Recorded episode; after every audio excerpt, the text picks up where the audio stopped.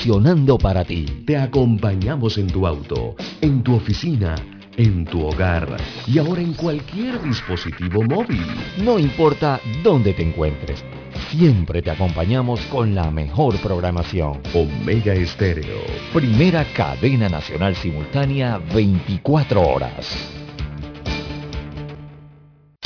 El mundo nos escucha. www.omegastereo.com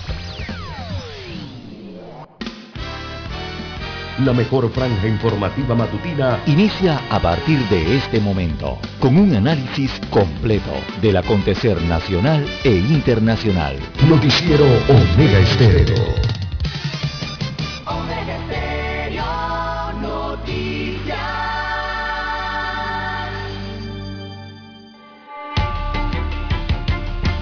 A continuación, los titulares, con los hechos que son noticias hoy.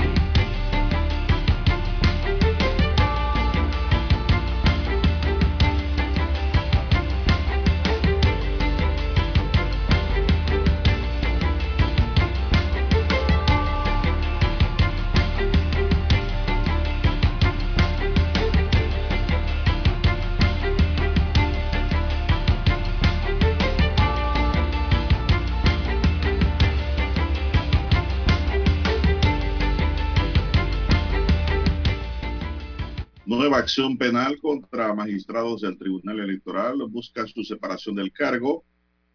El partido País que dirige José Alberto Álvarez interpuso una demanda contra Heriberto Araúz y Alfredo Junca por tomar decisiones en materia de la que no son competentes. También para hoy, señoras y señores, el 83% de los panameños piensa que no tendrá empleo en los próximos seis meses. Ejecutivo decreta cierre de oficinas públicas desde el jueves 14 de marzo. Autorizan los bailes, las ferias, cantaderas y discotecas con medidas de bioseguridad. La verdad es que ya eso lo estaban haciendo. no necesitaron autorización, muchos lo hicieron por vía de hecho, es decir, por su cuenta y a su riesgo, ¿no? Panamá sin muertes por COVID-19 en los últimos días. Ahora se reportan 253 nuevos contagios, quiere decir que el COVID está por allí. Sanciona ley que fija política pública educativa para la transformación digital. También tenemos que Panamá enfrenta un nuevo aumento en el combustible. Ya los panameños no aguantan más. Cada momento el combustible para arriba. Registra una cifra récord. Digicel Panamá solicita su liquidación voluntaria ante función de Más Móvil y Claro. Ahora el Mitradel analiza la propuesta sobre reducción de la jornada laboral.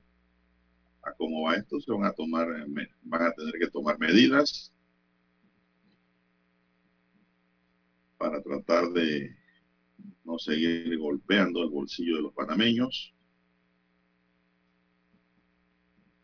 La Corte Suprema de Colombia avala la extradición a Estados Unidos de alias Otoniel. La OTAN cree que Rusia sigue aspirando a controlar toda Ucrania. Que todos son excusas para controlar el país. También tenemos que el Tribunal Electoral reconoce a candidatos por libre postulación. Caja de Seguro Social busca trabajar con Argentina para mejorar el abastecimiento de fármacos. Hay dura muralla que frena la extinción de dominio y genera dudas.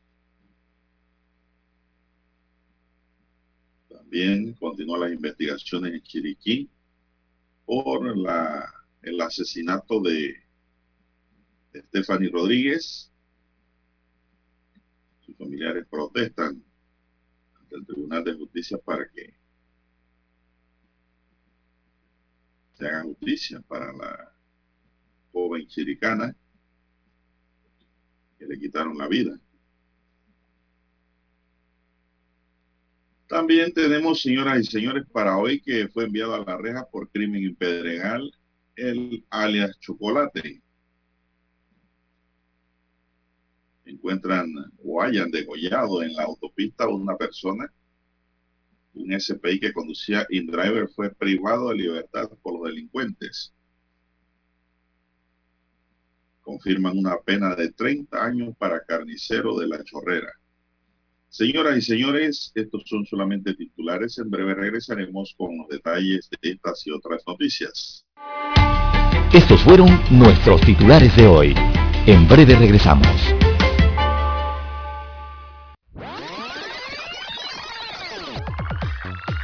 Omega Stereo tiene una nueva app. Descárgala en Play Store y App Store totalmente gratis. Escucha Omega Stereo las 24 horas donde estés con nuestra nueva app.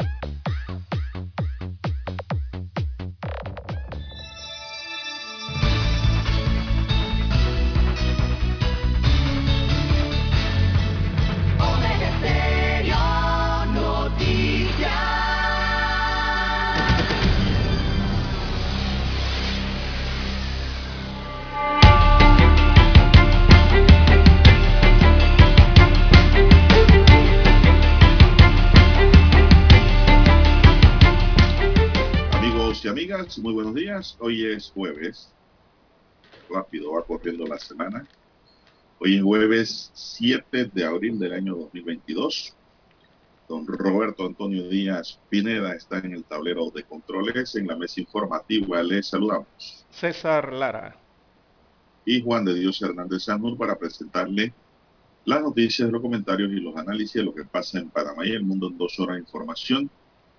Iniciando la jornada todos los días lo hacemos con mucha fe y devoción y mucha ganas de trabajar, agradeciendo a Dios Todopoderoso por esa oportunidad que nos da de poder compartir una nueva mañana y de esta forma así, llegar a sus hogares, acompañarles en sus automóviles, en sus lugares de trabajo, donde quiera que usted se encuentre a esta hora de la madrugada o de día, del día en otro uso horario en el mundo entero. Perdón. Para todos pedimos salud, divino tesoro, seguridad y protección, sabiduría y mucha fe en Dios. Mi línea directa de comunicación es el WhatsApp doble seis catorce catorce cuarenta y cinco. Don César Lara está en redes sociales. Don César Lara R, ¿cuál es su cuenta? Bien, estamos en las redes sociales en arroba César Lara R, arroba César Lara R es mi cuenta en la red social Twitter, también para Instagram ya lo sabe usted, allí puede enviar eh, sus mensajes, sus comentarios, denuncias, fotos, denuncias, el reporte del tráfico temprano por la mañana. Buenos días, eh, don Juan de Dios, a usted, don Roberto Antonio Díaz, a todos los amigos oyentes a nivel de las provincias, las comarcas que conforman el territorio continental y también toda el área marítima donde llega la señal de Omega Estéreo. También a los que ya están conectados en omegaestereo.com, cobertura a nivel mundial los que ya han activado su aplicación de Omega Stereo en su dispositivo móvil, en su celular, si no la tiene, la puede descargar desde su tienda favorita Android o iOS.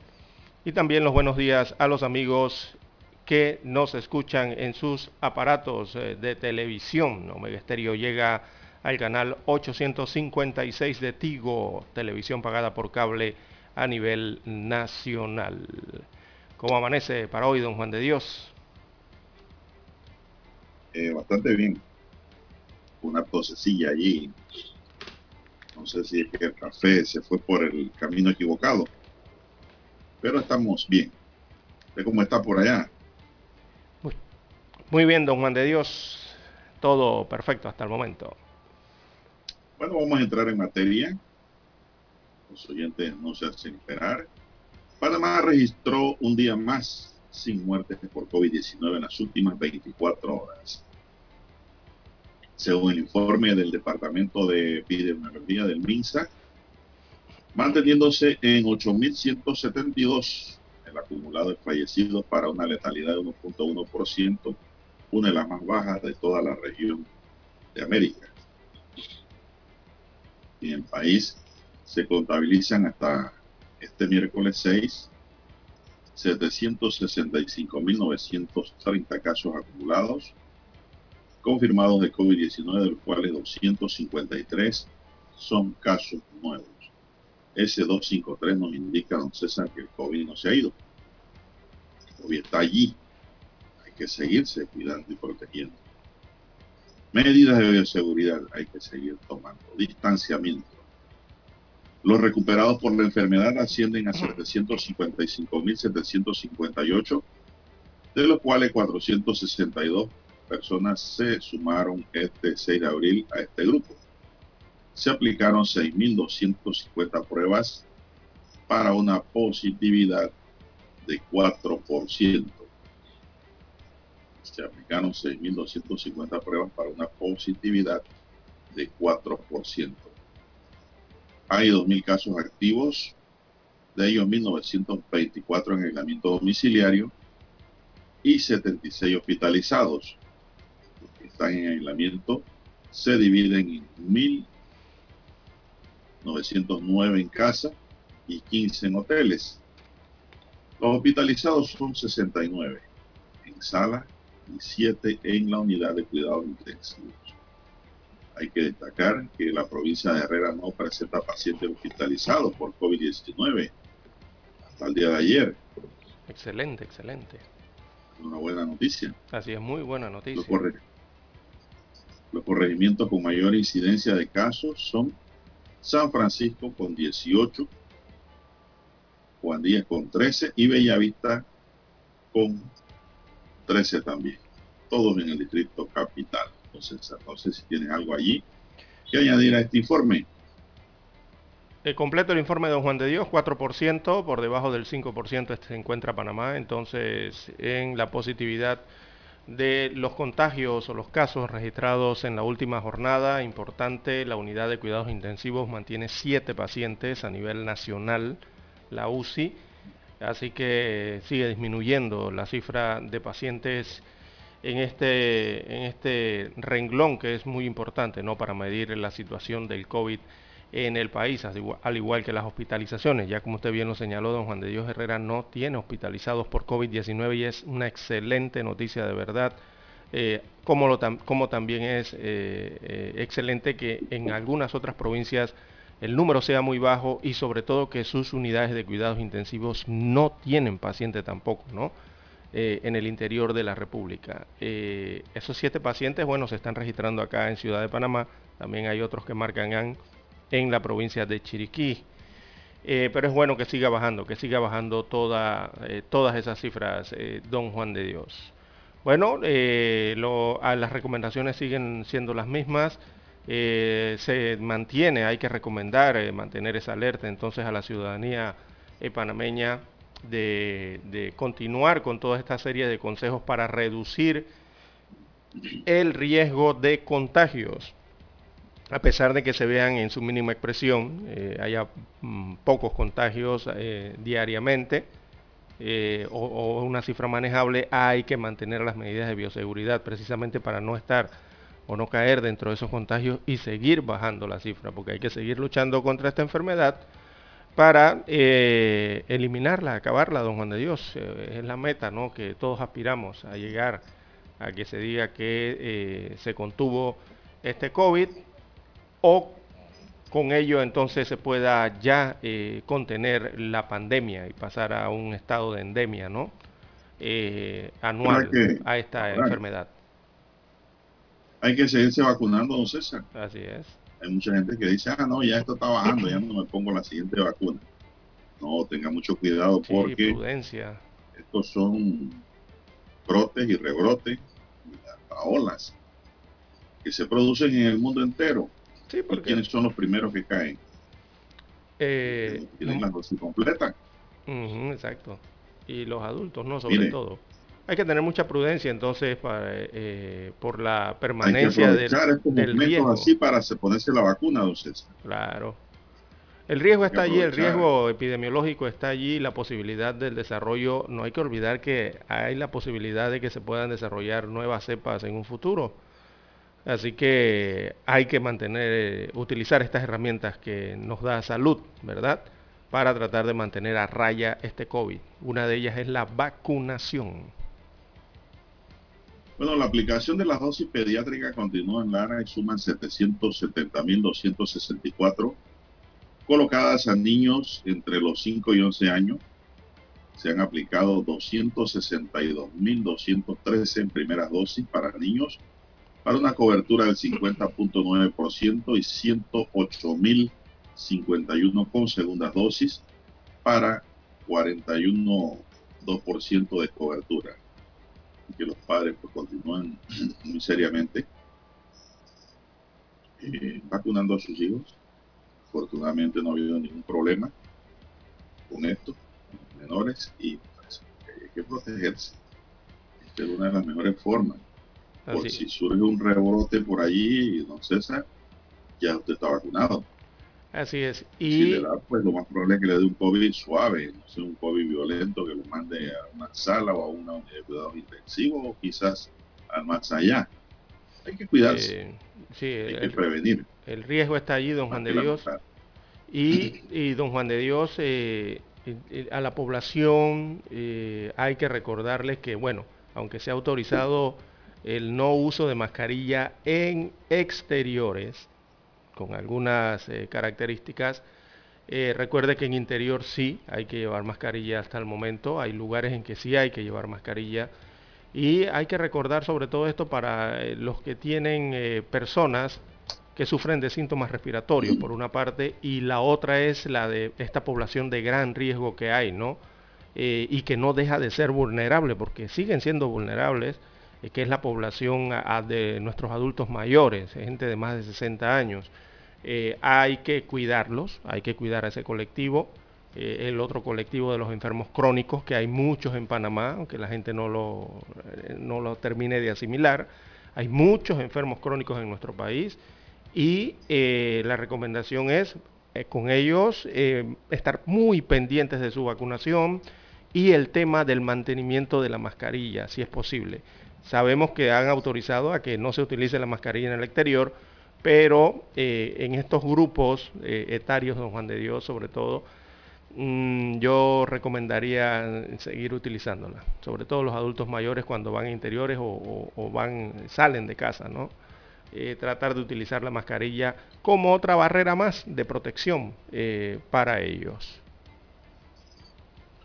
Bien, el gobierno nacional a través de decreto ejecutivo número 44 de este año autorizó a partir de la fecha las ferias artesanales, culturales, agropecuarias y comerciales con fondas, al igual que los eventos bailables, discotecas, eventos de música en vivo y cantaderas, cumpliendo sí con las medidas de bioseguridad y la normativa vigente. Es decir, si usted va a estar en estos eventos de aglomeración, va a tener que llevar su mascarilla, don César. Exactamente, eso es lo que le estamos hablando. El decreto que lleva la firma del presidente Laurentino Portillo y de la ministra de Salud encargada, Ivette Río, además establece que se debe presentar de forma obligatoria en la entrada de estos eventos el código QR o tarjeta de vacunación con esquema completo y cumplir con las medidas de bioseguridad tales como el uso de mascarilla, higiene de manos frecuente y distanciamiento. Recordemos que en Panamá, don César, el esquema completo son tres vacunas. Sí, correcto. No piensen que son dos, son tres. Y se analiza todavía una cuarta. Con esta norma legal que ya fue publicada en Gaceta Oficial, se permite que a partir de la fecha los desfiles de carretas, carros alegóricos, bandas y similares con delegaciones limitadas a 50 personas, quienes deberán cumplir con el distanciamiento debido entre una y otra delegación, guardando las medidas de autocuidado como el uso de las mascarillas. En su artículo 3 el decreto señala que también señala también que todas estas actividades deberán cumplir con lo establecido en el decreto 852 del año pasado que establece los aforos permitidos para actividades concurridas y el decreto ejecutivo 37 sobre el uso correcto de mascarilla en espacios abiertos. El MINSE en conjunto con los estamentos de seguridad velarán por el cumplimiento de las medidas establecidas. Aquí van a surgir multas también, no sé porque el resto de los decretos están vigentes. Y usted sabe que la gente se le olvida eso. Exacto, sí. Se es olvida a veces el comerciante que está haciendo el negocio y quiere más entrada, más consumo y se le olvida al consumidor o participante del evento y se van aglomerando. Así que hay que tener prudencia, don Juan de Dios. La palabra es prudencia para todos, los comerciantes, la población. Hay que tener esa prudencia para, para, tomar para no tomar, en este caso, medidas de forma precipitadas y para recordar que eh, todavía estamos en medio de una pandemia. Han bajado los casos, pero sigue allí el riesgo. Entonces hay que tener mucha prudencia al respecto con eso, ¿no? De llevar la mascarilla sobre todo y las decisiones estas de, tenerlas en espacios exteriores, porque si se mantienen los casos, yo digo esto, don Juan de Dios, porque si se mantienen los casos como los estamos manteniendo y siguen bajando, y los porcentajes que se están viendo, es que la próxima decisión que vendrá es eliminar la mascarilla en los interiores. Ese, tiene que ser el próximo paso. Pero todo eso hay que hacerlo con prudencia. Están revisando las cifras, están revisando las estadísticas, ¿verdad? Los indicadores de la COVID-19 en el país. Así que hay que, hay que educar a la gente, sobre todo en, este tema, ¿no? Vamos a hacer una pequeña pausa, Roberto. Y regresamos con más del acontecer nacional. La mejor franja informativa matutina está en los 107.3 FM de Omega Estéreo. 5.30 AM. Noticiero Omega Estéreo. Presenta los hechos nacionales e internacionales más relevantes del día. 7.30 AM. Infoanálisis. Con entrevistas y análisis con los personajes que son noticia. De 8 y 30 a 9 y 30 de la mañana. Sin rodeos. Con Álvaro Alvarado. De lunes a viernes por Omega Estéreo. Para anunciarse en Omega Estéreo, marque el 269-2237. Con mucho gusto le brindaremos una atención profesional y personalizada. Su publicidad en Omega Estéreo. La escucharán de costa a costa y frontera a frontera. Contáctenos 269-2237. Gracias. Telefónicas. La casa del teléfono es tu mejor opción. Te asesoramos y ofrecemos buena atención. Con años de experiencia trabajando para ti. La casa del teléfono, ubicados en Via Brasil y lista hermosa. La casa del teléfono, líder de telecomunicaciones. La casa del teléfono,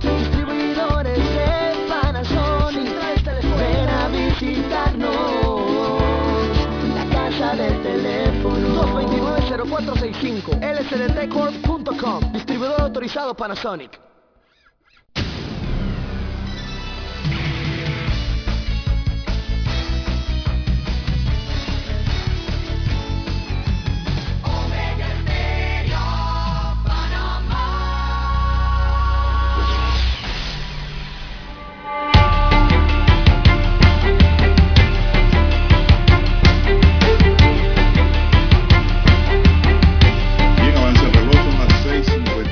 No, 5.52 minutos, 5.52 minutos de la madrugada, pues maneje mucho cuidado. Los accidentes están allí.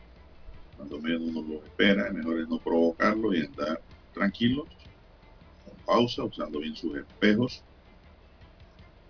sus retrovisores, manejando con prudencia en el carril que le corresponde, sin apuro. Es lo mejor. Sí, sí, no se salga. El órgano ejecutivo Dígame. No, no se salgan del carril, digo, a los conductores. ah, no, el que se duerme. Eh, se va a la cuneta. para el interior o viene, sí. Se va a la cuneta, don Juan de un café negro. Ayer observaba. No echarle que lechita, que echarle cremorita, que esas cosas. No tomes un café negro puro. Sin mucho azúcar. ¿Por qué? Porque el azúcar da sueño. El azúcar es una droga y hace daño al organismo en exceso. Café bien puro con un poquitito de azúcar nada más. Y si se lo puede tomar sin azúcar, como dicen los colombianos, mejor, mi parce. Pero si no, y eso le va a quitar el sueño, bastante, ¿no? se le va a despertar. Sí, le hago la acotación eh, y también a los amigos oyentes porque ayer estos centros de operaciones que tienen cámaras ahora de vigilancia de también de la Policía de Operaciones del Tránsito de Panamá, no, me llegaba un video de un automóvil que iba saliendo de una barriada allá en, Playa Leona, en Chorrera. Y bueno, al girar a la calle principal, eh, se fue directamente a una cuneta, don Juan de Dios. El hombre iba conduciendo sobre la calzada, o sea, sobre su carril, y en un tris, oiga, se fue a la cuneta. Volcó su vehículo allí. Entonces, la, eh, la, recomendación es para los conductores, y eso no porque quizá el conductor se haya ido directo a la cuneta, sino que es la gran problemática que existe en nuestro país debido al desarrollo urbano que ha tenido Panamá, las condiciones en que se han, se han desarrollado las vías y las barriadas, eh, porque es increíble, uno ve la imagen y uno se pregunta, pero ¿dónde está el hombro? ¿Dónde está la barrera? ¿Dónde está la acera? O sea, solo en Panamá el fin de la vía derecha es una cuneta. O sea, usted va sobre su carril y lo que tiene al ladito, apenas se acaba la vía, es la cuneta directamente, don Juan de Dios. Ahí usted no tiene arcén o no tiene hombro para descansar o para ladearse.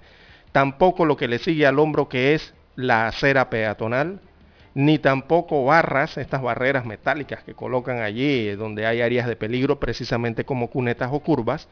No hay nada de eso, don Juan de Dios. Usted si se descuida, queda metido en la cuneta con su vehículo. Así que a estar eh, bien despiertos y a tomarse su cafecito y no salirse del carril. Bien, bueno, el consejo, don César, para los oyentes, mientras tanto el órgano ejecutivo decretó el cierre de las oficinas públicas nacionales y municipales el jueves 14 de abril a partir de las 12 de mediodía con motivo de la conmemoración de la Semana Santa. Así es, la medida quedó consignada en el decreto ejecutivo número 9 de 6 de abril, firmado por el presidente de la República y la ministra de Gobierno. La norma exceptúa a las oficinas públicas que por razón de su naturaleza del servicio que prestan deben permanecer funcionando, ¿no? A todo el mundo sabe quiénes son, la policía, el, SINAPRO, bomberos, bomberos salud, servicios médicos. IDAN, IDAN, IDAN.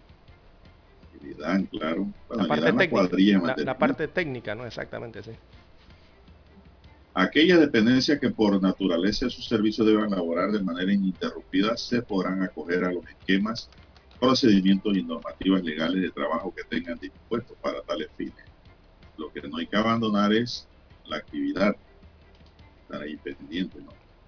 Las instituciones bancarias se regirán, como siempre, por lo establecido en la resolución de la Superintendencia de Banco, eh, resolución número 124-2006 del 4 de diciembre de 2006. Se excluye de la aplicación de este decreto ejecutivo a la autoridad del canal de Panamá, don César. Tiene que aplicar allá oh. sus medidas, cómo van a trabajar. Es decir, ningún empleado de la ACP se puede regir por este decreto. Ellos tienen su autonomía y ellos también tienen la aplicación de sus fórmulas y normas laborales para estos días a sueldo. Bueno, y eso es la próxima semana, don César. Eh, fin de la Semana Santa. Porque en realidad todas estas semanas han sido santas de cuaresma, don César, para el mundo católico. Así que hay que aprovechar el tiempo, don César, para hacer cosas positivas. Muchos aprovechan estos días, don César, para ir a, a misa.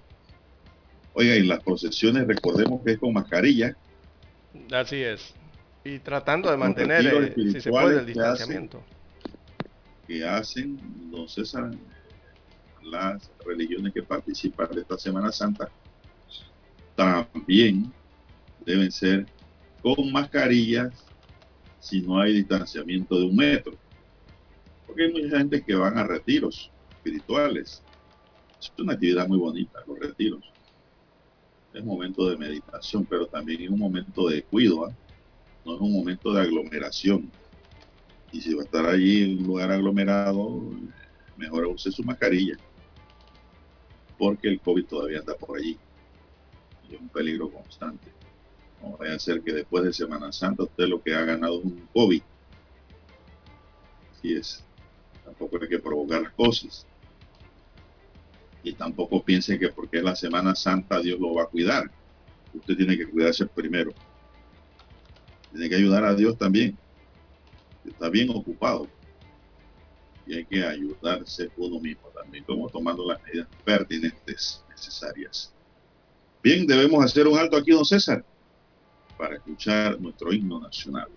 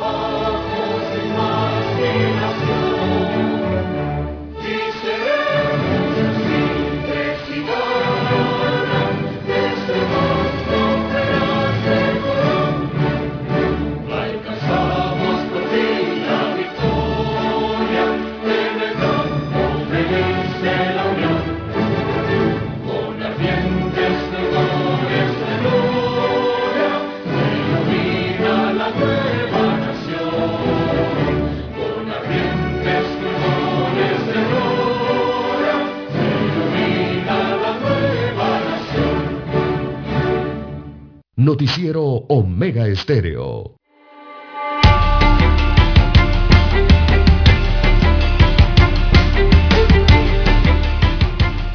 Bien, amigos oyentes, las 6.3, 3 minutos de la mañana en todo el territorio nacional, don Juan de Dios. Y el precio del combustible sigue incrementándose en el país, en las estaciones, cada 14 días a través del precio de paridad. Así que Panamá eh, marca récord. Eh, este precio nunca se había pagado en Panamá, don Juan de Dios. El precio que se tendrá de los combustibles a partir de las 6, un minuto de la mañana de este día viernes. Así que es la, es la gasolina y el diésel más caro eh, que se ha pagado en el país. Eh, los combustibles vuelven a subir a partir de mañana y tendrán los precios más altos de la crisis, por lo menos de esa crisis que se configuró en el año 2008. Así que la gasolina de 95 octanos, la gasolina de 95 octanos costará 4 balboas con 58 centésimos el galón. La gasolina de 91 octanos eh, tendrá un costo de 4 balboas con 43 centésimos el galón. Y el diésel costará 4 balboas con 63 centésimos el galón. Así que estos aumentos entrarán a regir desde este día viernes 8 de abril, el próximo viernes 8 de abril. Don Juan de Dios, y desde julio del año 2008, eh, el galón de las gasolinas de 95 octanos eh, no se vendía a un precio tan alto. Lo máximo que había llegado el galón de combustible de, gasolina de 95 octanos en Panamá en su, eh, en su registro histórico, que fue en ese 2008, en ese 2008 había llegado a 4 balboas con 54 centésimos. A partir de este viernes ese galón costará 4 balboas con 58 centésimos eh, para la gasolina de 95 eh, octanos. Igual entonces se va a pasar con la de 91 octanos. El nivel histórico a la que llegó la de 91 octanos fue de 4 balboas con 40 centésimos en el año 2008. Eh, a partir del viernes esa gasolina de 91 octanos estará costando 4 balboas con 43 centésimos el galón, o sea, 3 centavos más que lo del nivel histórico. Y el diésel eh, sí quedará, el diésel empató, digámoslo así. El diésel va para arriba. Exacto, el, el diésel lo que hizo fue como que empató ese récord que había de, de altos precios de los combustibles en el 2008. En el 2008 el diésel se vendía al mismo precio de 4 balboas con 63 centésimos el galón, tal cual y costará a partir de este viernes. De, a partir de este viernes estará en 4 balboas con 63 centésimos, así que podríamos decir que llegó a ese tope, llegó a ese nivel, ¿no? Eh, si en el próximo precio de paridad sube, entonces también rompería el récord histórico de precio para Panamá en ese tipo de combustible. Bueno, César, mire, con ir agua dulce y regresar, ida y vuelta. 40 dólares de diésel. Sí, sí, sí, sí, sí, exacto. Ese es el consumo que tuve el lunes. Con ir a Guadulce y regresar. Ida y vuelta 40 dólares. Así es, sí. Básicamente usted tiene un automóvil, usted tiene un automóvil de, doble tracción, ¿no? Tiene un automóvil 4x4. Eh, pero eso no tiene nada que ver con el consumo. No, sí, porque para medirlo por, por, alto el combustible. Sí, para medirlo por el, volumen, el volumen del carro, don Juan de Dios, lo que abarca el tanque de combustible. O sea, su vehículo, usted para llenar el tanque de su carro necesita 100 dólares. Necesita mínimo 100 dólares, 101 o 102 dólares para llenar el tanque de combustible de su vehículo. Ese es el precio que se debe pagar para, eh, o que se tiene que pagar para llenar un tanque de un 4x4, un precio promedio de 100 dólares. O sea, usted tiene que tener un Benjamin, ¿verdad? Y eh, para los otros vehículos, sedanes más familiares, eh, digámoslo así, sedanes más familiares, estos tipos mm, eh, económicos, ya allí la cuestión va, va por 55 dólares aproximadamente, 56, 58 dólares, estos tanques de combustibles, ¿no? De los sedanes más pequeños. Así vale que por la e- pena tener carro gasolina en esta época, se lo digo. Exactamente. ya el diésel que tenía la fama de que era el más económico y que se consumía menos, ya eso pasó a la historia. El diésel ahora es lo más caro. Así es, en el mercado. Entonces, esto, don César, lo que hay es que evitar movimientos. Hay que dejarse de andar por la calle haciendo nada. Y cuando usted va a salir a hacer diligencia, planifique, haga una, ruta, Exacto. De actividades que va a hacer. Y no diga hoy, hoy voy para este lado, mañana voy para otro. No, no, no, no. Eso no le hace bien al bolsillo. Para nada, entonces. Hay que planificar. Mira, al punto que el Ministerio de Trabajo dice que está analizando la propuesta del abogado Carrera. Que ha presentado César, sí, de trabajar eh, cuatro horas por cuatro días a la semana y tener el viernes no laboral entonces. Sí, digo, la otra salida que le queda al gobierno, si es que no quiere acabar con la población, eh, es suspender, congelar el precio, eh, los impuestos del combustible. Eh, exacto, reducir en algún porcentaje. Cada ciudadano por galón. Digo, yo no creo que suspenderlo por completo, sino reducir en, en parte, ¿no? Los impuestos aún así suspendiendo como usted quiera, el golpe sigue siendo fuerte. Exacto. Contra el bolsillo de los panameños. Sí, eh, muchos han... muchos han, sí, muchos han comenzado a observar este, esta propuesta que ha hecho el ciudadano eh, Carreira, al, eh, una propuesta que ha presentado, ¿no? y la ha presentado a nivel del Ejecutivo a través del Ministerio de Trabajo.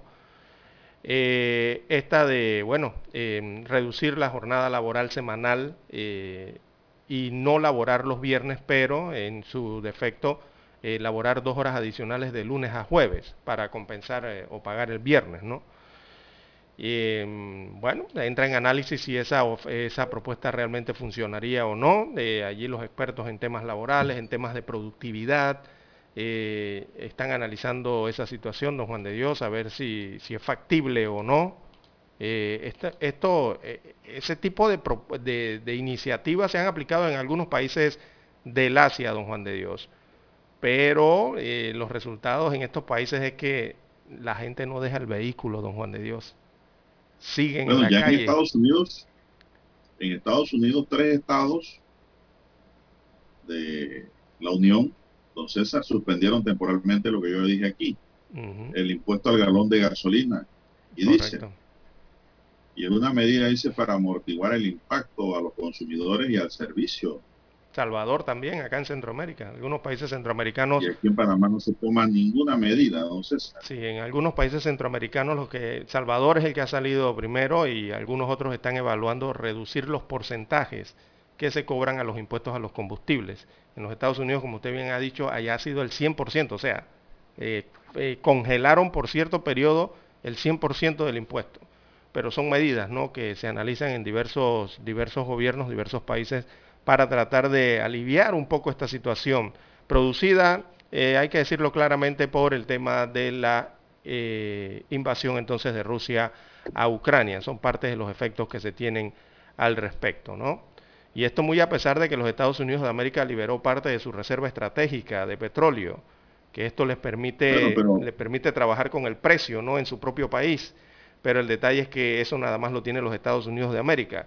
El resto de los países, por lo menos acá en América, a excepción de Ecuador o Colombia, que tienen algo de, de petróleo, ¿verdad? Venezuela, para exportar o utilizar, el resto de los países no tenemos a qué echarle mano para tratar de, de aliviar esos altos precios. Y aún así, con toda esa liberación de la reserva de petróleo para Estados Unidos, aún así el precio de los combustibles en ese país es alto, don Juan de Dios. Eh, bueno, en Panamá, don César, hay una propuesta de ley que, recuerdo, llevó Zulay Rodríguez a la Asamblea uh -huh. para suspender temporalmente el cobro de ese impuesto, porque tiene que ser a través de una ley, ¿no? Que modifique la ley de presupuesto, en donde están contemplados todos esos renglones. Así es, correcto. Y esa propuesta dice hasta que se acabe la guerra, porque esta guerra va para, para lo largo. Ucrania no se da por vencer y eso de los rusos de que están acabando con Ucrania es mentira también. Esta guerra va para lo largo, Ucrania está fuerte. Entonces, y eso no, no, no, no, no, no, eso son historias de que Rusia lo invadió y que lo va a sacar y que va a acomodar y va a pues no, no, no, no, los ucranianos están fuertes en, su país. Eso indica que la guerra va a continuar y el resto del mundo va a seguir sufriendo los empates de esa confrontación. Sí, porque producto de la guerra lo que están haciendo las naciones eh, es eh, imponer sanciones a una nación como es la rusa, que es una de las principales productoras en energías. Eh, ¿Qué ocurre con Rusia? Que a Rusia, Rusia exporta y de muchos países del mundo requieren de lo que Rusia exporta en carbón, que es energía, en gas, que es energía, y en petróleo, que es energía también. Así que entre más sanciones le aplican a Rusia y precisamente hacia esos rubros eh, energéticos, entonces los precios de los combustibles a nivel mundial, don Juan de Dios, seguirán subiendo. Eh, mire lo que le está pasando a Europa, a los 27 países europeos, que están tan dependientes tan solo del gas ruso, que se encuentran contra las cuerdas. Se le han pasado toda esta semana reunión tras reunión en Europa a ver cómo hacen ellos para conseguir ese tipo de energía para sus países y les es difícil, muy difícil, y es tan difícil que cada vez que van a aplicar una sanción, dejan por fuera la sanción que se le puede aplicar al gas de Rusia. O sea, ellos siguen pagando diariamente y siguen recibiendo diariamente gas de Rusia petróleo de Rusia y hasta el carbón de Rusia, porque simplemente no lo pueden dejar. Están tan dependientes que no lo pueden dejar de la noche a la mañana. Entonces allí hay una problemática enorme, don Juan de Dios, en la verdad, ¿no? Bien, son las 6, 14 minutos. Vamos a hacer una pequeña pausa, don Roberto. Regresamos.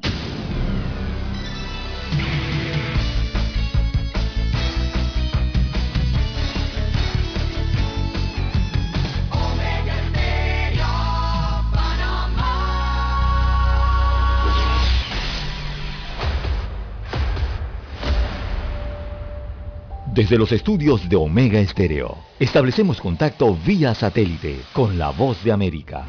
Desde Washington, presentamos el reportaje internacional.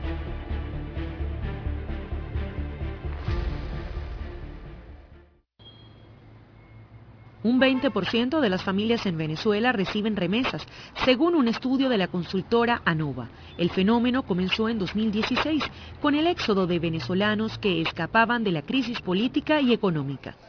El dinero enviado por los parientes en el exterior es un alivio para subsistir en un país donde la pobreza golpea al 95% de su población, de acuerdo con la Universidad Católica Andrés Bello.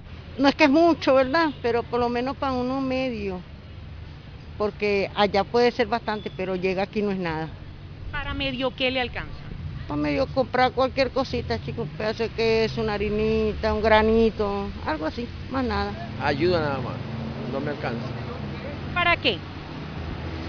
Para gastos como de comida o pagos de casa, luz, agua, teléfono.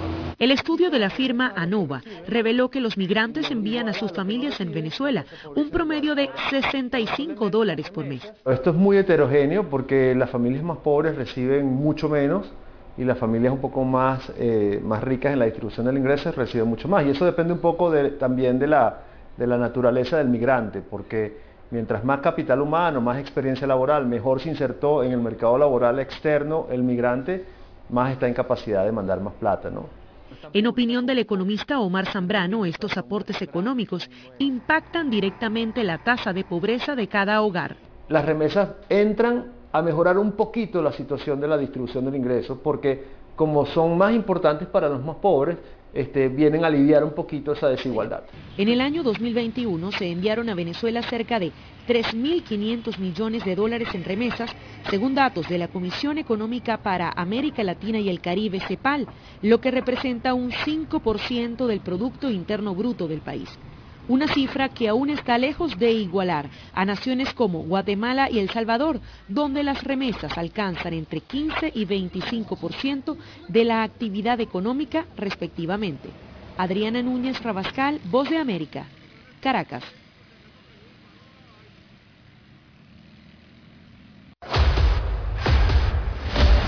Escucharon vía satélite desde Washington el reportaje internacional.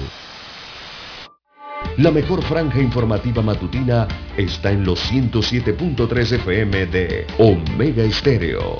5.30 AM. Noticiero Omega Estéreo. Presenta los hechos nacionales e internacionales más relevantes del día. 7.30 AM. Infoanálisis. Con entrevistas y análisis con los personajes que son noticia. De 8 y 30 a 9 y 30 de la mañana. Sin rodeos. Con Álvaro Alvarado. De lunes a viernes por Omega Estéreo.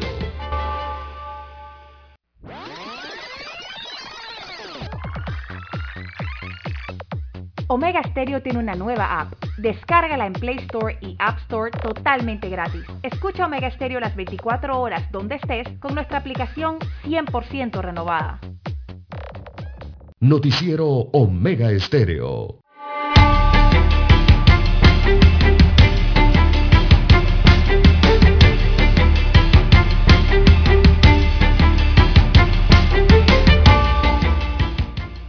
Bueno, dice un oyente aquí, don César, que el galón debe subir a 10 dólares. Escribe WhatsApp. Hasta más, dicen algunos. Para evitar tranques, dice. Que todo el mundo usa su metro, su metrobús. Dice, ¿estoy bien? Bueno, es la opinión de él. Eh, la verdad es que... ese galón llena, El problema es que si el galón llega a 10 dólares, una miche pan te va a costar un peso. Exactamente. Es que afecta a todo el motor. es que el petróleo es, el, es el motor, eh, eh, eh, es lo que mueve la economía mundial, es lo que mueve el motor de la economía del mundo. Y así se aplica para cada país. Eso, ese combustible que nos llega a Panamá es el que mueve la economía panameña también. O sea, está dependiente totalmente de eso. Y si aumenta a 10, 20, 30, el precio que usted le quiera colocar al combustible, asimismo van a aumentar el resto de los productos. Es que con petróleo se hace todo, don Juan de Dios. Es increíble, ¿no? También la dependencia económica del petróleo. Eh, usted necesita petróleo no simplemente para hacer gasolinas y mover los automóviles o mover las máquinas o las hidroeléctricas o las máquinas estas de, de generación de energía eléctrica, sino que con el petróleo es que se mueve la fábrica. Con el petróleo es que se hacen todos los componentes, eh, instrumentos, lo que usted quiera para hacer una ropa, para hacer un vestido, don Juan de Dios, usted necesita una fábrica, usted necesita una máquina de coser. Y para poder fabricar, crear esa máquina de coser, se necesita petróleo, don Juan de Dios. Aunque usted no lo crea, la gente pensará que, pero ¿qué tiene que ver ese líquido? ¿Qué tiene que ver ese líquido con una máquina? Bueno, para hacerla eh, y fundir todos esos materiales, eh, formar todos esos materiales, todo eso se requiere de una fábrica que se necesita con petróleo. El petróleo mueve todo lastimosamente. Y es una cadena de precios que viene desde el origen hasta llega hasta los consumidores finales, que es lo que estamos sufriendo hoy todos, ¿no? Se va a una estantería, a una panadería, entonces lo primero que usted ve es que la micha es más chiquita y la micha cuesta más. Y, y usted se subió todo. Y, y amén una de que... Pan una miche pan que te cuesta ahora, ¿cuánto te puede costar una miche pan? No sé, 10 centavos. 10 centésimos para arriba, 11 casi. de a 10 para arriba, porque ya eso no hay de menos. Métale los centavitos ahí. Te va a costar 25, 30, 35 y, y entonces viene otro problema, don César, que es la especulación. Exacto. Sí, es la gran Muchos se aprovechan no, estos momentos para poner los precios que le da la gana. Y, y amén de cuando agarra la micha y la muerde, que no, no esté llena de aire, don Juan de Dios también. ¿eh? Ah, exactamente. no tiene peso. Así es. Porque para gastar menos le echan menos la levadura y... Exacto. No, le echan más levadura, perdón, para que aumente. Uh -huh. Pero menos peso, menos contenido. Así es. Y bueno, todo se infla. Sí, ese es el problema con el petróleo. Bueno, eh, en cuanto a este a esta propuesta de eh, el viernes no laborable, eh, don Juan de Dios, y bueno, algunos están a favor, otros están en contra de esta situación. Unos hablan de productividad, que se produce menos entre más horas usted trabaja en el día, 8, 10, 12, 16 horas. Eh, señalan algunos que, bueno, la productividad dentro de un día la marcan entre 6 a 7 horas solamente. Todo lo que usted trabaje adicional eh, ya no es rendimiento, ¿verdad? Algunos dicen eso, otros dicen no, que están de acuerdo eh, para tener el día viernes libre. Pero el detalle con el viernes libre, don Juan de Dios, es si realmente van a dejar de utilizar sus vehículos. Porque el detalle es que si usted se encuentra con tres días consecutivos, eh, eh, pongámoslo así, el área gubernamental, vamos a poner un funcionario.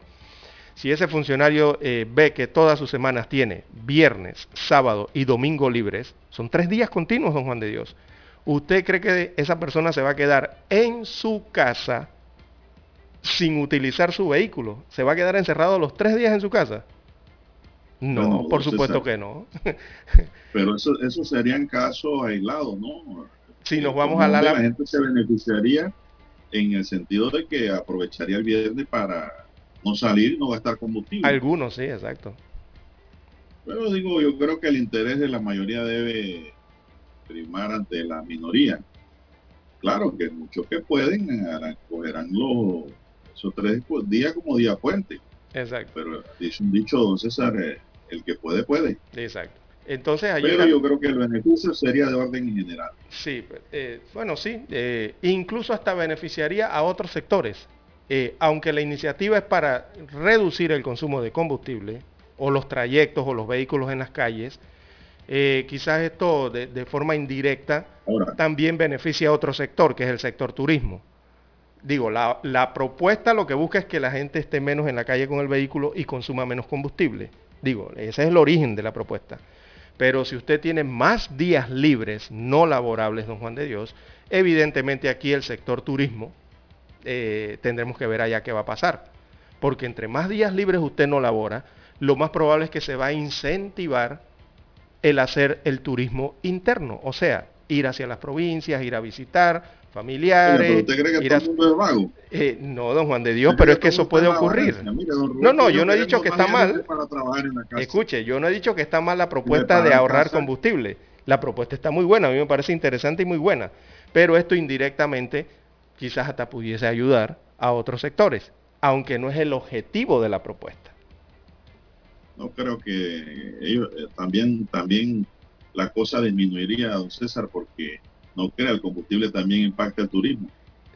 Bueno, eh, y eso pasa porque... Pero ahí vienen los niveles de desigualdad. El turista eh, consume. Exacto, ahí vienen los... sí, don Juan de Dios. El turista interno, lo que no se le va entonces en lágrimas, se le va en suspiro. Bueno, pero entonces ahí es donde vienen los niveles de desigualdad de, de, de, en Panamá.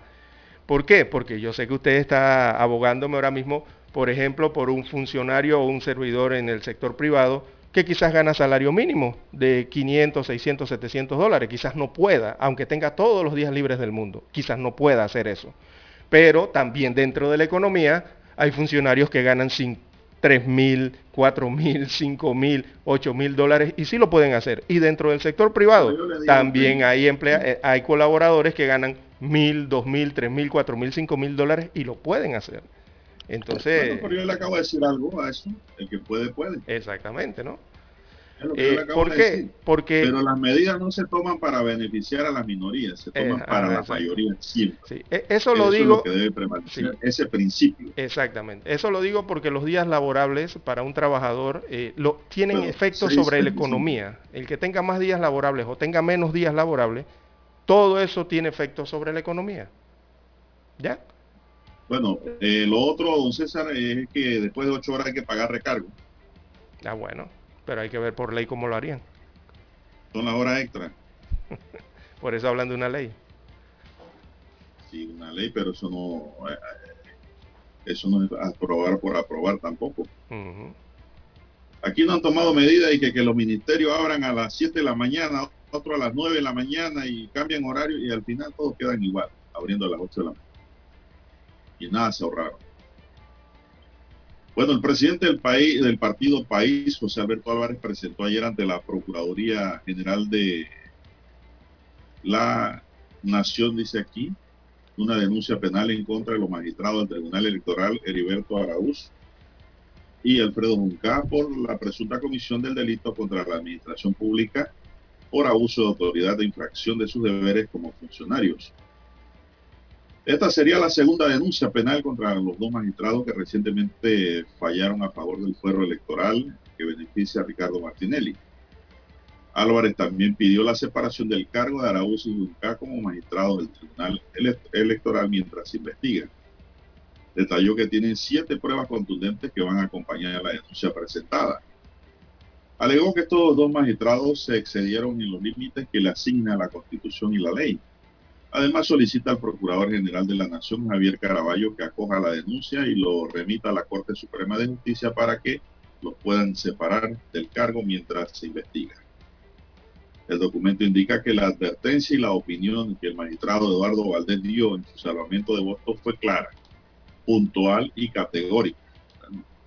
Valdés el de la gran experiencia en el tribunal. Sí, muchos años. Él sabe mucho de eso al señalar la evidente extralimitación de funciones en que incurrieron los magistrados denunciados al decidir la aplicación del, principal, del principio de especialidad proveniente del Tratado de Extradición suscrito entre la República de Panamá y Estados Unidos al momento en que suscribieron la resolución del 22 de marzo de 2022.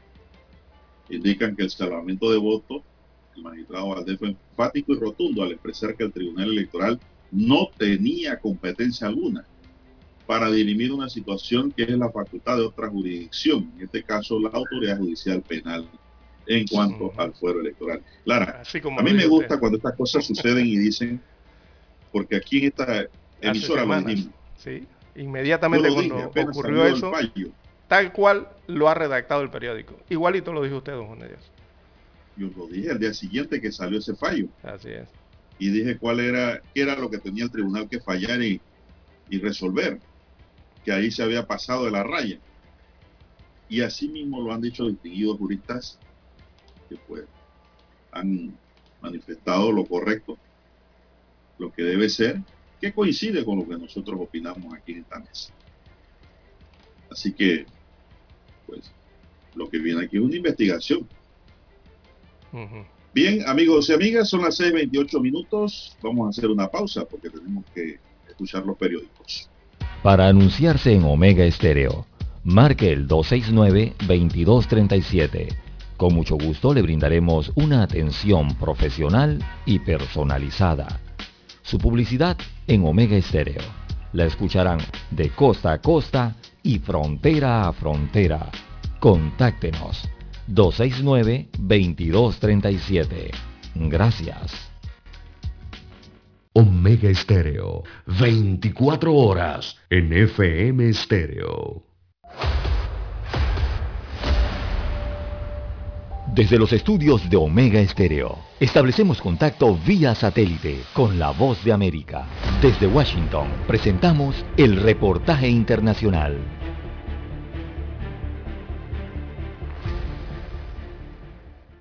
Los ministros de Relaciones Exteriores de la OTAN están reunidos para abordar la brutal y no provocada invasión de Ucrania por parte del presidente Putin. Durante este encuentro, la alianza militar acordará incrementar su asistencia a Ucrania para que puedan ejercer su legítimo derecho a la autodefensa, proporcionando armas antitanques, sistemas de defensa antiaérea, más asistencia humanitaria, además de ayuda financiera. Ante la masacre en Bucha que ha causado conmoción mundial y la condena de la comunidad internacional, son muchos los que se preguntan si luego de este encuentro ministerial que se extenderá hasta el jueves habrá un giro en la política que hasta ahora ha mantenido la OTAN de no intervenir directamente en el conflicto. A su llegada al encuentro, el secretario general de la OTAN, Jens Stoltenberg, ofreció detalles acerca del soporte que la alianza continúa haciendo a Ucrania.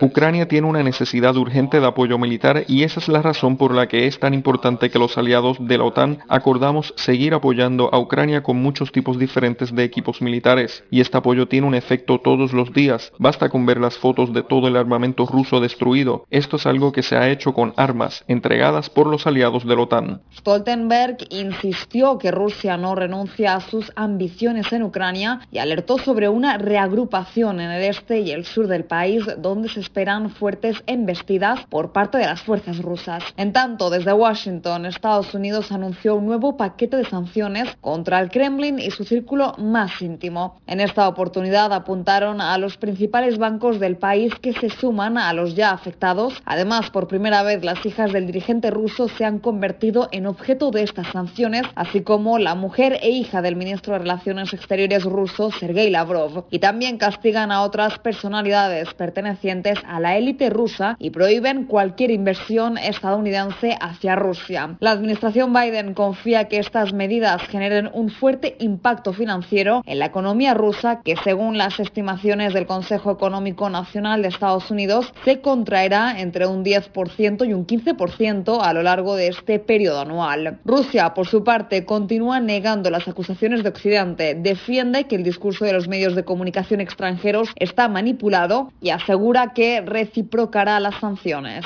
Judith Martín Rodríguez, Voz de América. Escucharon vía satélite desde Washington el reportaje internacional.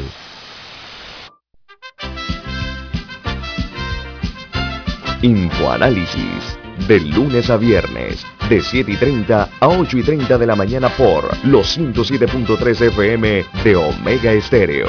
Con Guillermo Antonio Adames, Rubén Darío Murgas, Camila Adames Arias y Milton Enríquez. Infoanálisis, el programa para gente inteligente como usted.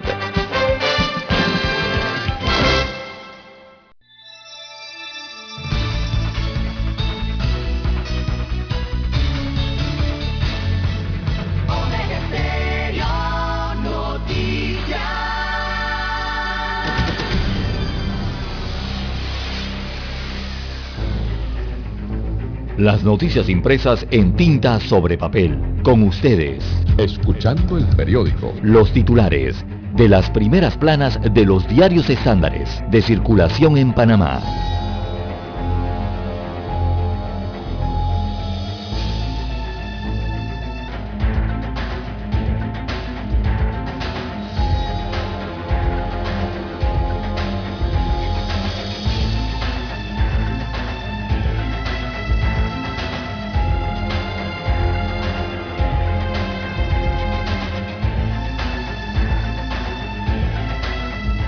Bien, amigos oyentes, el diario La Prensa titula para este jueves 7 de abril del año 2022 4 mil millones eh, de dólares para transición energética.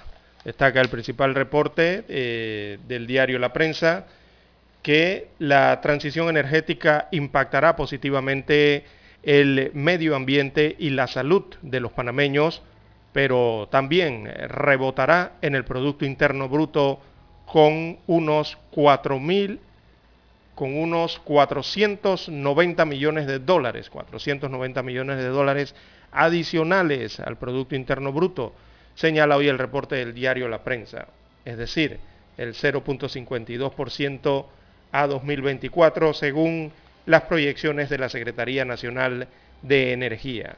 Destaca el titular que el impacto es mayor con las proyecciones a 2050, porque el Producto Interno Bruto ganaría un 6.5% con 125 mil millones y la creación de 141.951 empleos, entre otros. Esas son las proyecciones a largo plazo que hace la Secretaría de Energía. Suenan muy bien todos estos números, pero ese es a largo plazo. Bien, eh, también para hoy el diario La Prensa titula Asamblea Nacional aprueba la educación en sexualidad. Finalmente este proyecto de ley se discutió y se aprobó. Así que el órgano legislativo aprobó en tercer debate el proyecto de ley número 657 que establece el programa de formación en materia de educación en sexualidad y afectividad. Así que la propuesta del diputado independiente Gabriel Silva fue presentada en agosto del año 2021 y diversos sectores de la sociedad participaron previamente en las reuniones realizadas en la Comisión de la Mujer, la Niñez, la Juventud y la Familia. También para hoy el diario La Prensa destaca estudio, precisamente eso, ¿no? estudio destaca descenso de aves en el Parque Soberanía, es un tema de biodiversidad. Así que hay un estudio de la Universidad de Illinois de Estados Unidos de América que detectó que el 70% de 57 especies de aves monitoreadas por 44 años en el Parque Soberanía mostró una tendencia a la disminución. También voces independientes buscan llenar el vacío de los partidos tradicionales, esto en el tema de la política local. Así que en momentos en que los partidos tradicionales se enfrentan una profunda crisis de credibilidad y liderazgo, hechos que se demuestran con estudios y encuestas, surgen nuevas voces y nuevas corrientes que buscan avanzar en la política local rumbo a las elecciones generales del año 2024 con discursos que atacan la corrupción y el clientelismo. Hablan de inclusión y de una nueva política. Se refieren ellos a la incursión en la escena de la coalición Vamos, que lidera los diputados independientes Juan Diego Vázquez y Gabriel Silva, y también el movimiento Otro Camino, que es el partido eh, en formación que dirige el ex candidato presidencial independiente Ricardo Lombana. La gran pregunta que se hace el reportaje del diario La Prensa es, tendrán oportunidad en el año 2024. En otros títulos del diario La Prensa para hoy tenemos en panorama Israel y su cercana relación con Panamá. También en la plana de deportes, el Masters de Augusta eh, no tiene un claro favorito. En la sección Vivir Más anuncian la convocatoria de gente leyendo Orgullo. En economía, Copa Airlines eh, superaría el año que viene los números del año 2019, o sea, la, la recuperación pospandémica. Eh, recuperarían entonces las cifras que manejaban para el año 2019, lo harían el próximo año. La fotografía principal eh, versa sobre el ambiente, la titulan La Gran Rueda Wanda Díaz. Bueno, veamos de qué se trata esto. Dice que es la nueva apuesta ambiental de Marea Verde es la rueda de agua o Wanda Díaz. Esto es un sistema que utiliza energía hidráulica y solar para recolectar y remover los desechos sólidos que flotan en el río Juan Díaz, distrito de Panamá, y así evitar que lleguen estos desechos al mar. Así que es una, es una estructura flotante eh, en base a energía solar y, o a energía hidráulica y es la que recoge entonces todos estos desechos que tiene el río. Antes utilizaban una especie de, de red de malla, ¿no? Ahora se utiliza esta otra forma. Bien, estos son los títulos del diario La Prensa para la mañana de hoy. Revisemos ahora los títulos que contiene la estrella de Panamá. Gracias, César. Revisando aquí la estrella de Panamá en su primera plana, tenemos que nueva acción penal contra los magistrados del Tribunal Electoral busca su separación del cargo. El partido País que dirige José Alberto Álvarez interpuso ayer una demanda contra Heriberto Arabuz y Alfredo Bucap por tomar decisiones en materia de la que no son competentes. La música, el teatro y la esperanza se darán cita en la nueva versión de Música León. Este festival es una oportunidad para que la sociedad se conecte con el arte tras dos años de restricciones por la pandemia. También tenemos que la OTAN cree que Rusia sigue aspirando a controlar toda Ucrania. La ministra canadiense de Exteriores, Melanie Jolie, aseguró que ha encargado convocar al embajador ruso en Ottawa para enseñarle imágenes de Bush. Queremos un país sin dirigentes corruptos. La filósofa, escritora y poeta El Aureola critica acremente el maltrato infantil y afirma que si tenemos niños a los que se le destruye su inocencia, no tendremos una sociedad saludable. El 83% de los panameños piensa que no tendrá empleo en los próximos seis meses. Un pensamiento pesimista, no sé, ¿será? Sí. 83% en los próximos seis meses, o sea que hasta diciembre. hay que pensar positivamente, que es lo que pregonamos siempre aquí, en este espacio al iniciar el noticiero, ¿no? Hacer con las cosas con fe también. Ejecutivo decreta cierre de oficinas públicas desde el jueves 14 de marzo. Autorizan bailes, ferias, cantaderas y discotecas con medidas de bioseguridad. Panamá sin muertes por COVID-19 se reportan 253 contagios nuevos sancionan ley que fija políticas públicas educativas para la transformación digital. También tenemos, señoras y señores, que empresarios latinoamericanos piden un esfuerzo conjunto para recuperar el empleo. Convocó Panamá Sport en sus oficinas en Miami para tratar diversos temas de los coins el Parlamento venezolano exige respeto a la condición diplomática de Alex Saab. Panamá, enfrenta un nuevo aumento del combustible. En otro titular, hoy la decana nos dice, Digicel, Panamá solicita su liquidación voluntaria ante fusión que se da entre Más Móvil y Claro.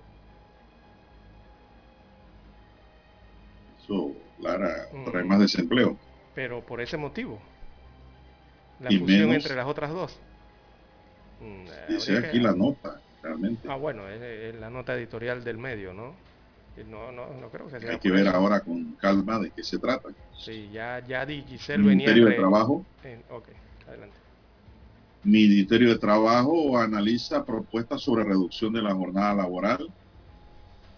Copa Airlines invierte en su recuperación a 2024. También tenemos que la ucraniana Yasmenskra avanza a cuarto de final en el torneo de Bogotá por su carisma y porque su país fue invadido por Rusia. La tenista se ha ganado la simpatía del público colombiano. El Villarreal sorprende al tomar ventaja 1-0 ante el Bayern. Real Madrid vence 3 por 1 en visita al Chelsea en la ida de cuartos de Champions. También el Parlamento venezolano exige respeto a la condición diplomática de Alex Saab. El proyecto lo establece. Será posteriormente publicado en Gaceta Oficial y se le debe dar máxima difusión. Estados Unidos advierte de sobredosis masivas con drogas mezcladas con fentanilo. Otros casos como de esa sobredosis ocurrieron al sur de Florida, en Colorado, Nebraska y Missouri, revela la magnitud del problema, según los Estados Unidos. Corte Suprema de Colombia avala la extradición a Estados Unidos de alias Otoniel. Usuga es requerido por la justicia de Estados Unidos por delitos relacionados con narcotráfico, mientras que Colombia tiene 122 órdenes de captura y seis sentencias condenatorias, entre ellas dos de 40 y 50 años de prisión. También, señoras y señores, para hoy tenemos que la OTAN cree que Rusia sigue aspirando a controlar toda Ucrania. Bien, amigos y amigas, estos son los titulares de primera plana del diario La Estrella de Panamá que le podemos ofrecer. Vamos a hacer una pequeña pausa y regresamos con más noticias. Hasta aquí, escuchando el periódico. Las noticias de primera plana, impresas en tinta sobre papel. 7.30 AM. Infoanálisis, con entrevistas y análisis con los personajes que son noticia. La mejor franja informativa matutina está en los 107.3 FM de Omega Estéreo, cadena nacional. Para anunciarse en Omega Estéreo, marque el 269-2237. Con mucho gusto le brindaremos una atención profesional y personalizada. Su publicidad en Omega Estéreo. La escucharán de costa a costa y frontera a frontera. Contáctenos 269-2237. Gracias.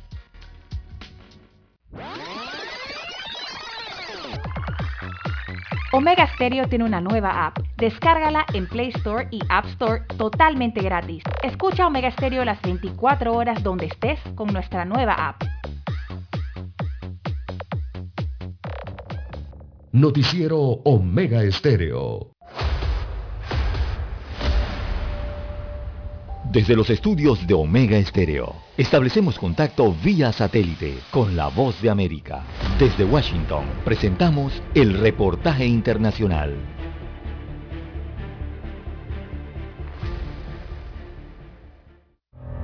Más de la mitad de las nuevas infecciones de coronavirus en Estados Unidos corresponden a la supercontagiosa eh, subvariante BA2. Así lo reportan los Centros para el Control y Prevención de Enfermedades. Adrián Arevalo nos amplía. Los casos de contagio de coronavirus han comenzado a aumentar lentamente en algunas partes de Europa, el Pacífico Occidental y sobre todo en el suroriente de Asia. De acuerdo con la Organización Mundial de la Salud, la responsable de la mayoría de casos es la subvariante BA2, una cepa derivada de la Omicron. Pese a ese aumento en infecciones, los expertos creen que por ahora la salud pública en Estados Unidos no sufrirá un gran impacto a causa de la BA2. En Asia usan vacunas diferentes a las que hemos usado en los Estados Unidos y usan vacunas que sabemos que son menos efectivas contra Omicron o variantes de Omicron. Tengo la esperanza de que estemos casi al nivel de inmunidad colectiva para que no vayamos a ver un aumento significativo o una oleada de casos aquí en los Estados Unidos. Según el doctor Khan, la población vacunada de Estados Unidos estaría mejor protegida que la de Asia, donde se presenta la mayor cantidad de casos en este momento. De acuerdo con los especialistas, los estudios que se realizan ahora mismo en China y en Londres serán clave para evitar complicaciones con esta variante. Ah, estamos viendo que si las personas están vacunadas, si le da este, el COVID, no va a ser tan severo que va a estar ingresado en el hospital o intensivo. El consenso de la comunidad científica indica que Estados Unidos no puede bajar la guardia. Expertos explican que la reciente aprobación de un nuevo refuerzo de la vacuna contra el COVID-19 por parte de la Administración de Alimentos y Medicamentos, o FDA por sus siglas en inglés, es una prueba más de que la pelea contra el virus no ha terminado. Adriana Arevalo, Voz de América, Las Vegas. Hay que mencionar que recientemente la OMS informó sobre la aparición de la nueva variante XE que fue catalogada como la más contagiosa hasta ahora. Su primera aparición se conoció en el Reino Unido y sería una mutación de las cepas Omicron BA1 y BA2. Escucharon vía satélite desde Washington el reportaje internacional. Es momento de adentrarnos al mar de la información Este es el resultado de nuestra navegación por las noticias internacionales más importantes en este momento.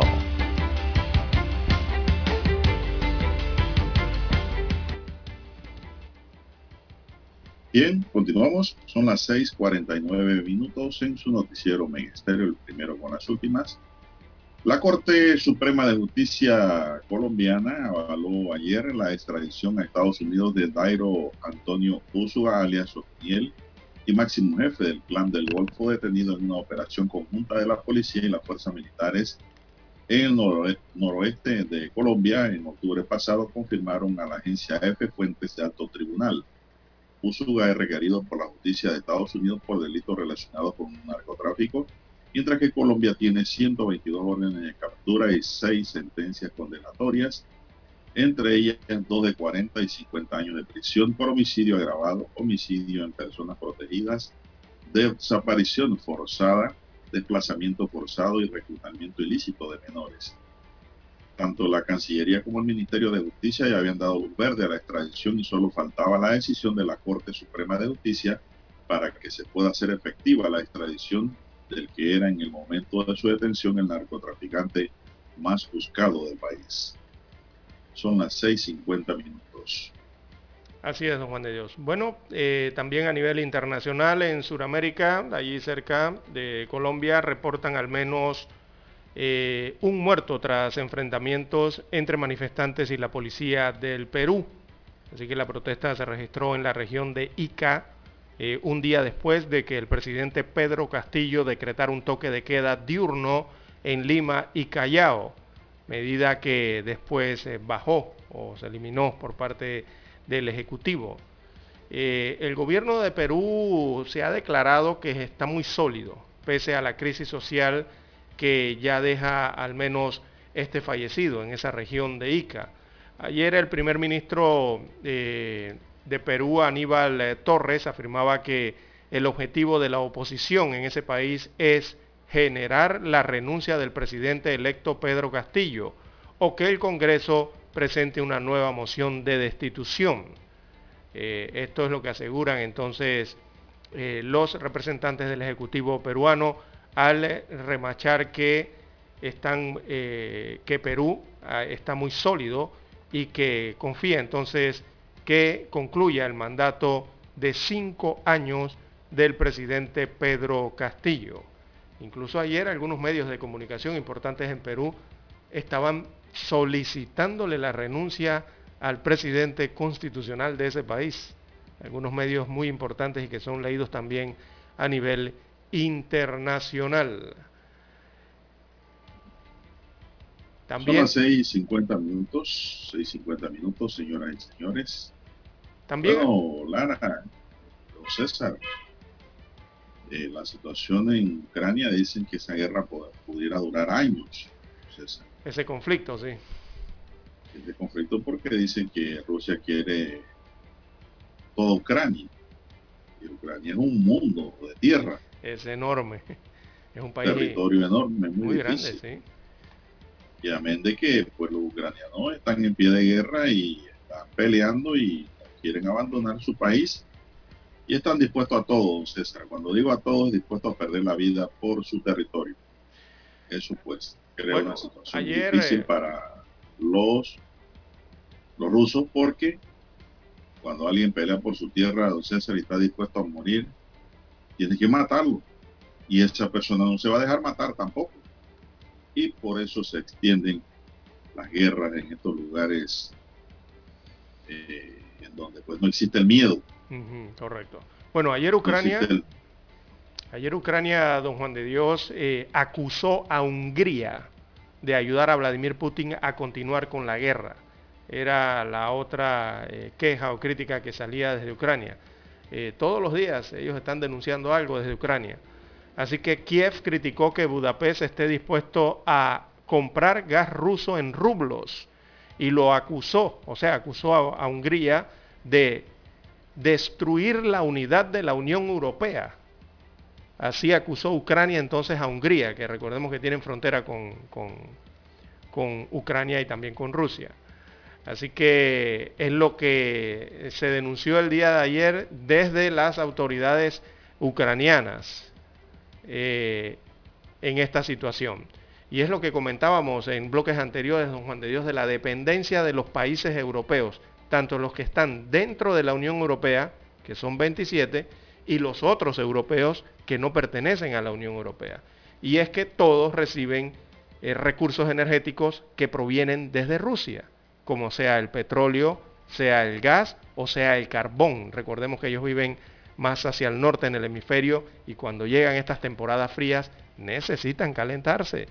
Así que no pueden dejar de la dependencia energética que tienen de Rusia. Y Rusia lo sabe, evidentemente, ¿no?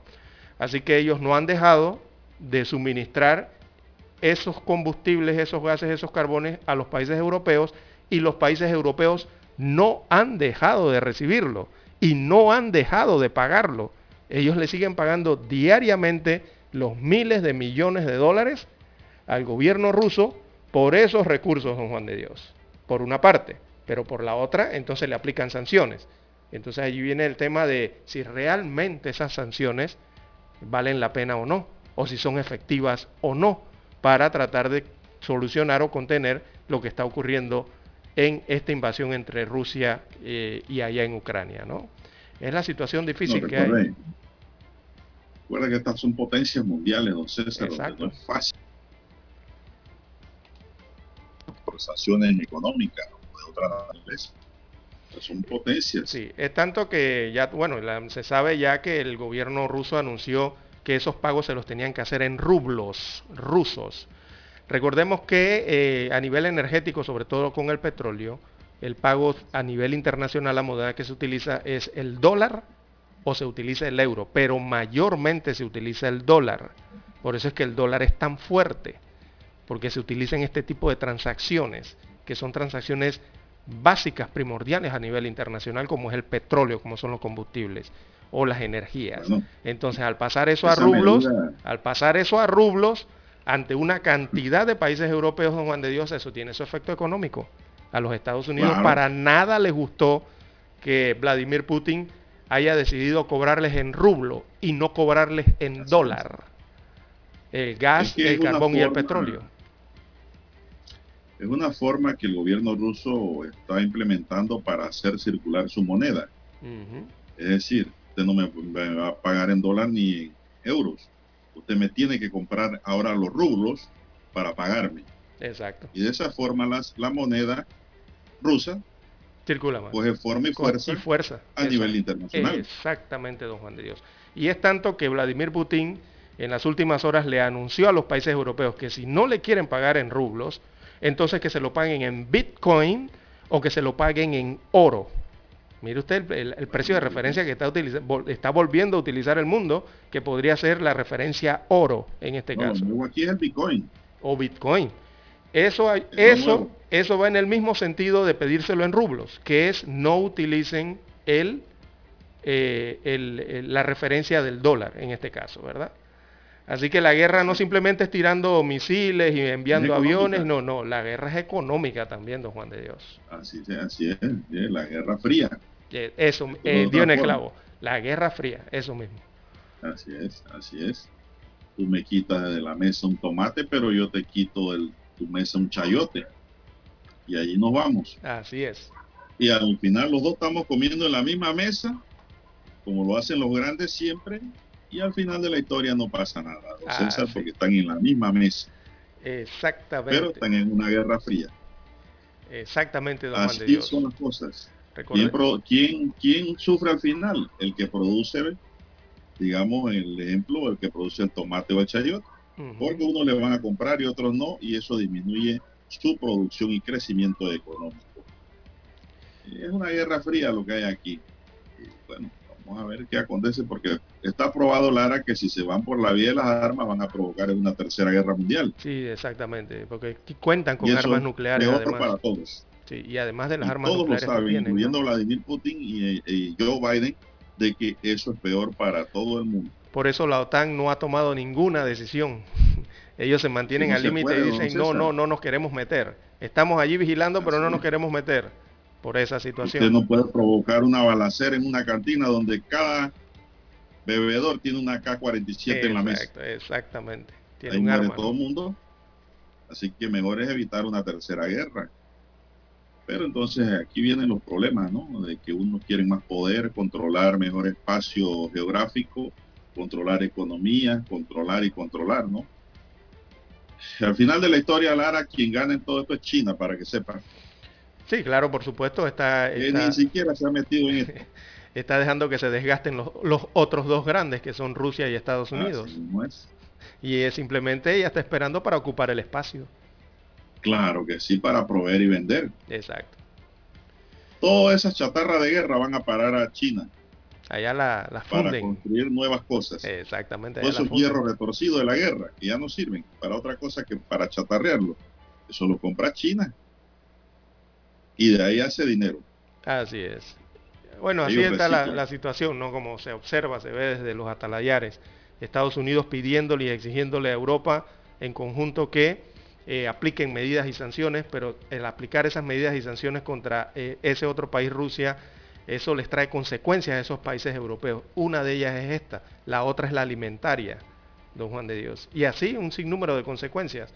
Eh, en la parte tecnológica también, que muy poco se toca, ¿no? del tema tecnológico y de lo que aporta Rusia en la tecnología a nivel mundial. Bien, don Juan de Dios, hay que hacer la pausa porque ya tenemos la conexión vía satélite desde Washington, Estados Unidos de América.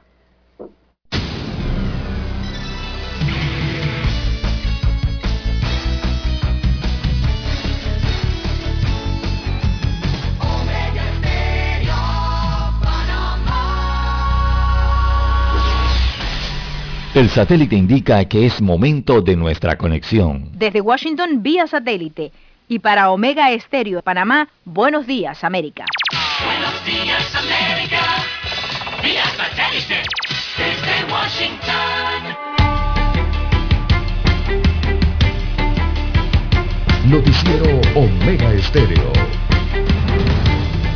Presidente Biden anuncia sanciones contra hijas de Putin y bancos rusos. Ciudades del este de Ucrania buscan evacuar desesperadamente a sus residentes tras el aumento de los ataques. Además, Estados Unidos advierte sobre engaños a migrantes tras el anuncio de la derogatoria del título 42. Noticiero Omega Estéreo. Bienvenidos desde Washington, comienzan las noticias. Estados Unidos y sus aliados aumentan la presión sobre el presidente Vladimir Putin y su círculo más cercano cuando la invasión rusa a Ucrania ya cumple un mes y medio. En la Casa Blanca se encuentra Jacopo Luzzi, donde el presidente Biden hizo el anuncio. Jacopo, ¿qué dijo el mandatario? Jasmine, Putin ha continuado con su invasión de Ucrania, incluso cuando las naciones occidentales se mueven para excluirlo del orden económico internacional. Sin embargo, después de las imágenes horribles de los cadáveres en Bucha y otras ciudades supuestamente asesinados por mano rusa, Joe Biden y sus aliados recrudecen con acciones que buscan aniquilar el crecimiento económico y tecnológico ruso en los años venideros. Estados Unidos y sus aliados que buscan castigar a Rusia por los asesinatos de civiles ucranianos en lugares como Bucha tomaron medidas este miércoles para imponer sanciones totales contra dos de las instituciones financieras más grandes de Rusia, Sberbank y Alfa Bank. Además, bloquearon completamente las inversiones estadounidenses en Rusia y el acceso a los activos financieros en Estados Unidos para familiares y asociados cercanos del presidente Vladimir Putin, incluyendo a sus dos hijas, Katerina Tikhanova y María Putina, y el ex primer ministro Dmitry Medvedev. Se predice que los pasos que ya hemos tomado reducirán el Producto Interno Bruto de Rusia en dos dígitos solamente este año. Solo en un año, nuestras sanciones tienen la suerte de eliminar los últimos 15 años de ganancias económicas de Rusia. El Departamento de Justicia y el FBI también anunciaron una serie de acciones y cargos penales, incluido el desmantelamiento de un mercado ruso en la web oscura, el bloqueo de un sistema de piratería informática del Kremlin y la incautación de Tango, un super yate propiedad del oligarca ruso Víctor Vexelberg. No importa qué tan lejos navegue su yate, no importa qué tan bien oculte sus activos, no importa qué tan inteligente escriba su programa maligno u ocultar sus actividades en línea, el Departamento de Justicia utilizará todas las herramientas disponibles para encontrarlos, desbaratar sus tramas y responsabilizarlos. También la Unión Europea y la OTAN estarían listas a anunciar nuevas ayudas militares a Ucrania y nuevas maniobras contra Moscú como una prohibición de comprar carbón ruso y una prohibición de barcos rusos en los puertos europeos. Mientras las hostilidades aumentan en el este de Ucrania y cesan en otras regiones, la OTAN alerta sobre un conflicto a largo plazo que mostraría la intención de Rusia de reescribir el orden internacional. Laura Sepúlveda tiene los detalles. Losová y Barbinkové, dos ciudades al sur de Ucrania, podrían ser evacuadas como medida preventiva ante el aumento de tensiones al este del país. Allí la situación se complica a medida que se alivia la crisis en otros lugares ya abandonados por tropas rusas. Es insoportable, es aterrador. Todo está temblando, los cristales de las ventanas explotan. Tomando en cuenta lo ocurrido en Bucha y Ostomel, probablemente deberíamos evacuar a todas las personas que podamos para salvar sus vidas. Y mientras esta incertidumbre aumenta, Rusia acusa a Ucrania de sabotear las conversaciones de paz. Tenemos todos los fundamentos para creer que el escenario en Bucha se hizo para distraer la atención de las conversaciones del hecho de que los ucranianos comenzaron después de la reunión en Estambul tratando de hacer nuevas solicitudes. Y tan pronto como los medios occidentales difundieron las noticias falsas sobre Bucha, los negociadores ucranianos intentaron incluso interrumpir las conversaciones.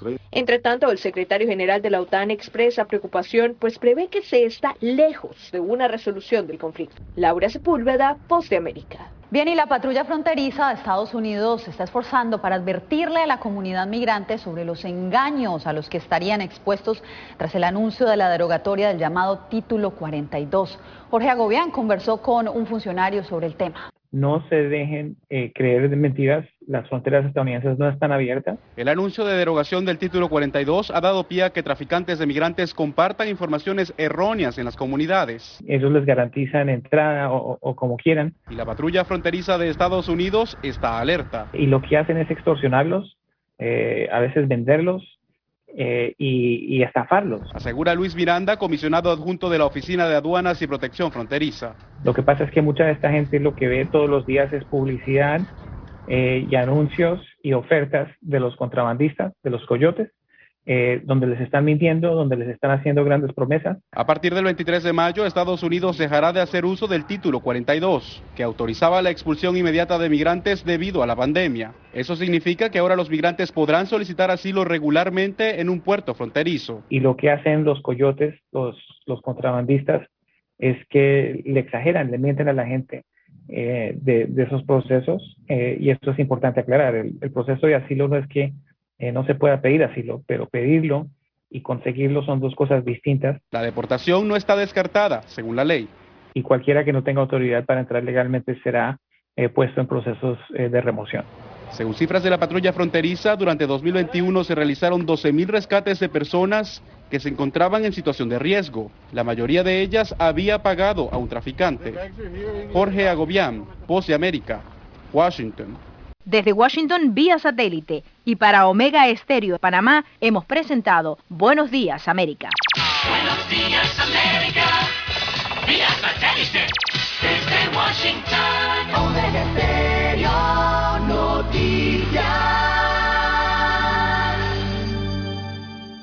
La mejor franja informativa matutina está en los 107.3 FM de Omega Estéreo, 530 AM.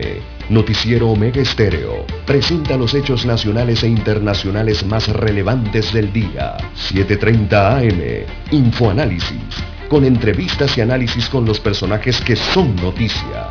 De 8 y 30 a 9 y 30 de la mañana, sin rodeos, con Álvaro Alvarado. De lunes a viernes, por Omega Estéreo.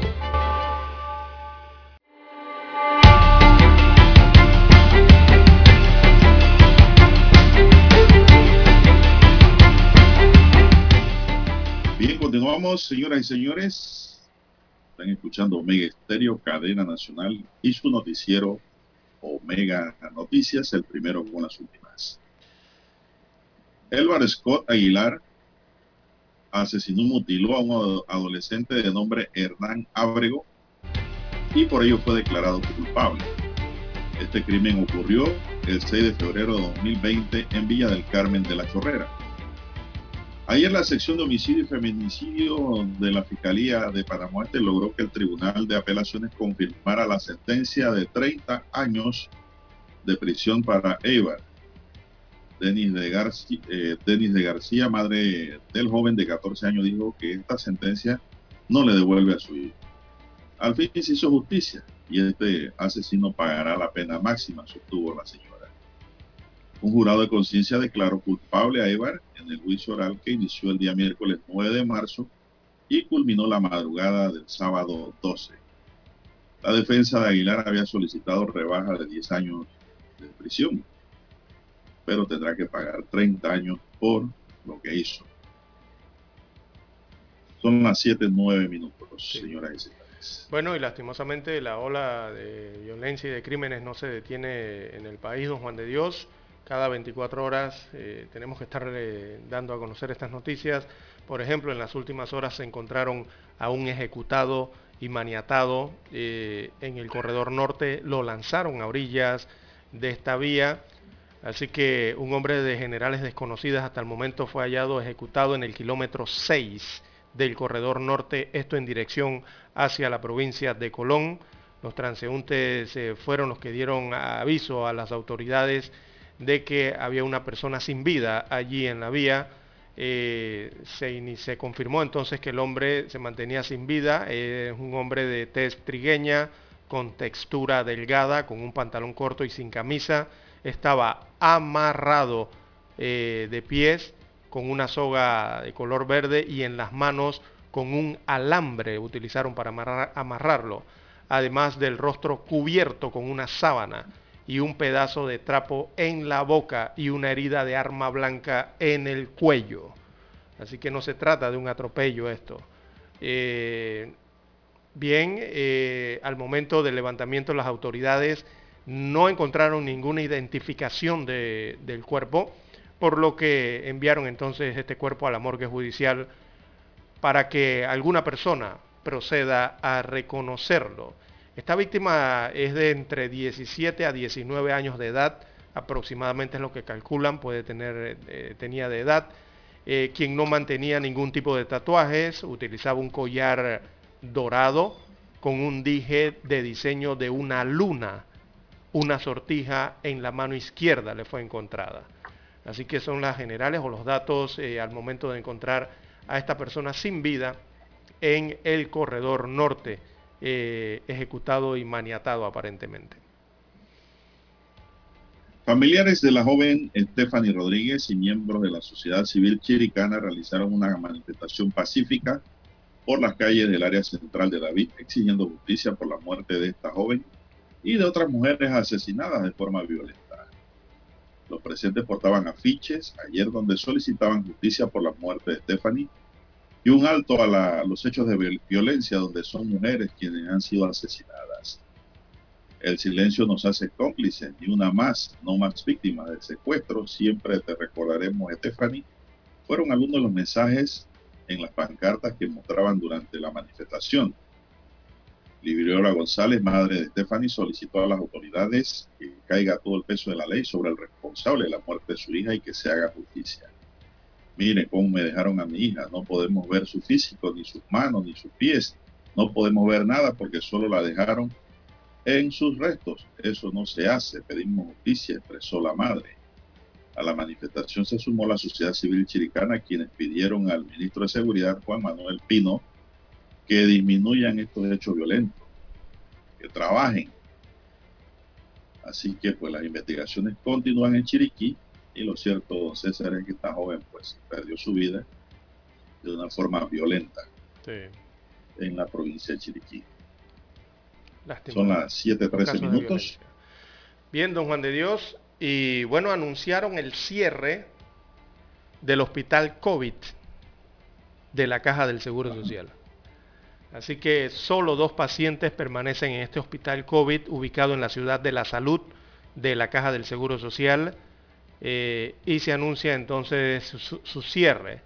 El hospital es una instalación que originalmente estaba destinada para formar eh, o, formar parte de lo que era el Instituto Cardiovascular y Torácico, que entraría en servicio el 12 de julio, por lo que se tomó entonces en cuenta la disminución de los casos de coronavirus y se comenzará con la adecuación y desinfección de esta estructura para tenerla en condiciones óptimas para dicha fecha.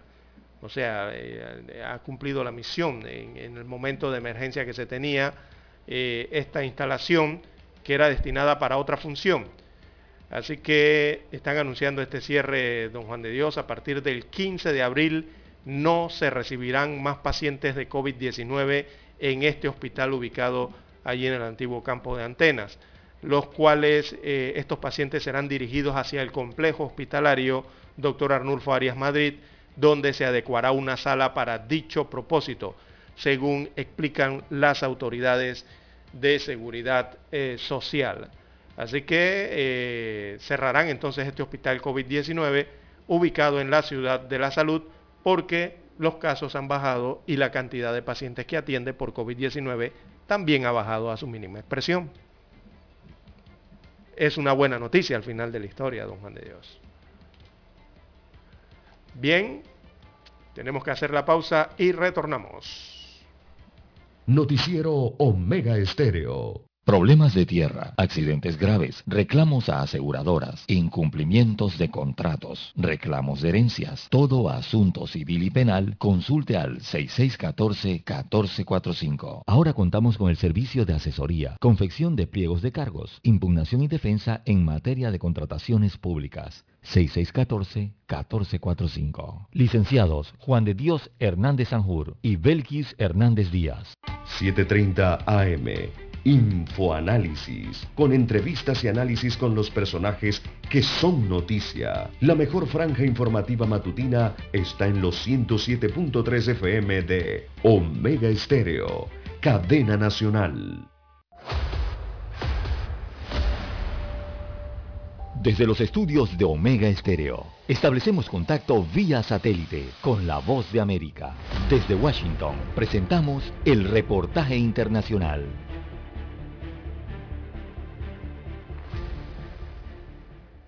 La secretaria del Tesoro de Estados Unidos, Janet Yellen, advirtió ante una comisión de la Cámara de Representantes que la agresión rusa tendrá enormes repercusiones económicas en Ucrania y más allá. Desde el punto de vista global, las consecuencias de la crisis acentúan las debilidades económicas en muchos países que ya enfrentan el peso acrecentado de sus deudas y opciones limitadas a medida que se recuperan del COVID-19, dijo Yellen en declaraciones a la Comisión de Servicios Financieros. La agencia AP destaca que esa información forma parte de su declaración anual sobre el estado del sistema financiero internacional. Y Ellen dijo que, y citamos sus palabras, las atrocidades cometidas contra ucranianos inocentes en Busha son censurables, representan una afrenta inaceptable al orden global basado en normas y tendrán enormes repercusiones económicas para el mundo. La alta funcionaria Habló también de la necesidad de alimentos y seguridad energética, así como de la sustentabilidad global de la deuda.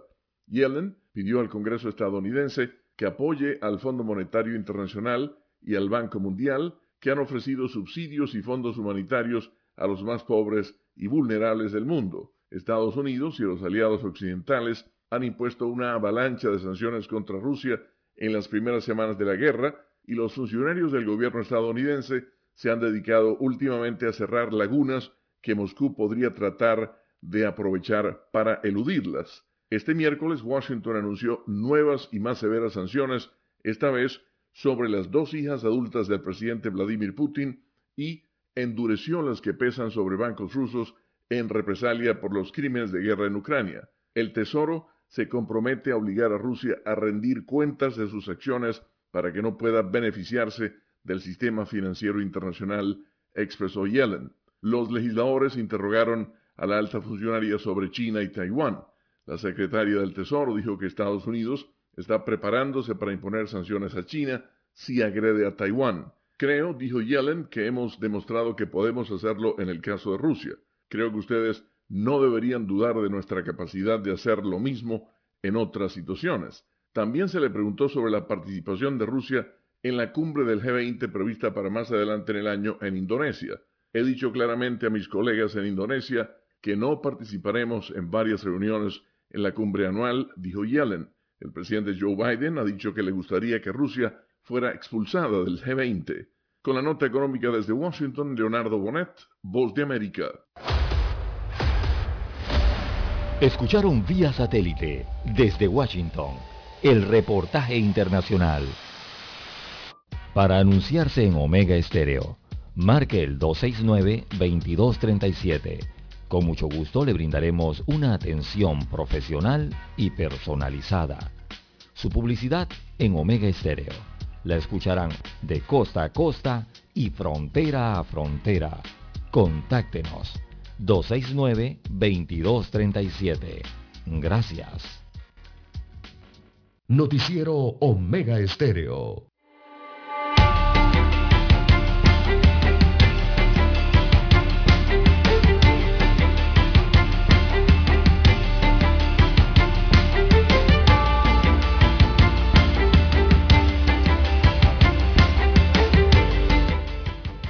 Bien, don César, bueno, ha llamado la atención, don César, que Digicel Panamá solicitó ayer ante los tribunales de justicia civiles de Panamá su liquidación voluntaria como consecuencia de la aprobación por parte del gobierno de la fusión de Quevedo de la Sanguaire, Panamá y Claro. Decisión que representa el fin de la libre competencia para el mercado de telecomunicaciones en el país. La empresa informó que continuará brindando sus servicios de manera regular a sus clientes individuales y corporativos hasta que culmine el proceso judicial que oficialice su salida del mercado panameño, donde inició operaciones en el año 2008. Digicel comunicó la acción judicial a sus cerca de 170 empleados en todo el país, a quienes agradeció su compromiso, al tiempo que les aseguró que la firma cumplirá con sus obligaciones laborales con ello. Pero la plaza quedará vacía. Desde octubre de 2021, cuando se anunció la transacción entre Kevin Langüeres y Claro, la empresa interpuso acciones legales y advirtió de las implicaciones que esta fusión provocaría sobre el mercado de telecomunicaciones como consecuencias negativas para los colaboradores de Digicel Panamá, sus clientes y la inversión extranjera en general la aprobación de la fusión sin considerar los remedios apropiados para los operadores restantes elimina la libre competencia y pone en desventaja a Digicel Panamá S.A. en comparación con las reglas que existían cuando ingresó al mercado en 2008, señala la compañía. Para Digicel Panamá, la aprobación de la fusión representa un conflicto de intereses para el gobierno que actuó como juez y parte al permitir que las empresas fusionadas vayan a controlar el 56% del mercado con el Estado panameño teniendo el 49% de participación en este nuevo operador dominante. De esta forma se elimina la verdadera competencia en el sector de telecomunicaciones, echando a perder los beneficios que la apertura del sector trajo a sus consumidores panameños, como lo refleja en el país que existían 5.6 millones de líneas de celulares activas. No es sostenible para nosotros seguir invirtiendo en el mercado panameño, afirmó el presidente de Digicel Group, Dennis Bryant, él recordó que la firma pagó 86 millones de dólares por la licencia de operación en el 2008 y desde entonces ha invertido más de 575 millones de dólares en un servicio y una red de calidad a consumidores y empresas, además de generar puestos de trabajo directos y cientos de empleos indirectos. Hace poco la Autoridad Panameña de Protección al Consumidor y Defensa de la Competencia autorizó la compra del 100% de las acciones de Claro Panamá por parte de Liberty Latin American a través, destaca la nota, a través de su subsidiaria Kevin Langüez Panamá, una transacción de unos 200 millones de dólares. Bueno, César, me preocupa algo de lo que ellos hablan aquí, que se va a acabar la libre competencia.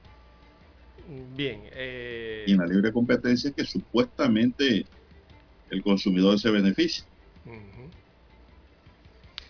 Bueno, don Juan de Dios, aquí hay que, eh, hay que irse un poco a la cronología de lo que le ha estado pasando a Digicel, eh, no simplemente a nivel de Panamá, sino a nivel internacional.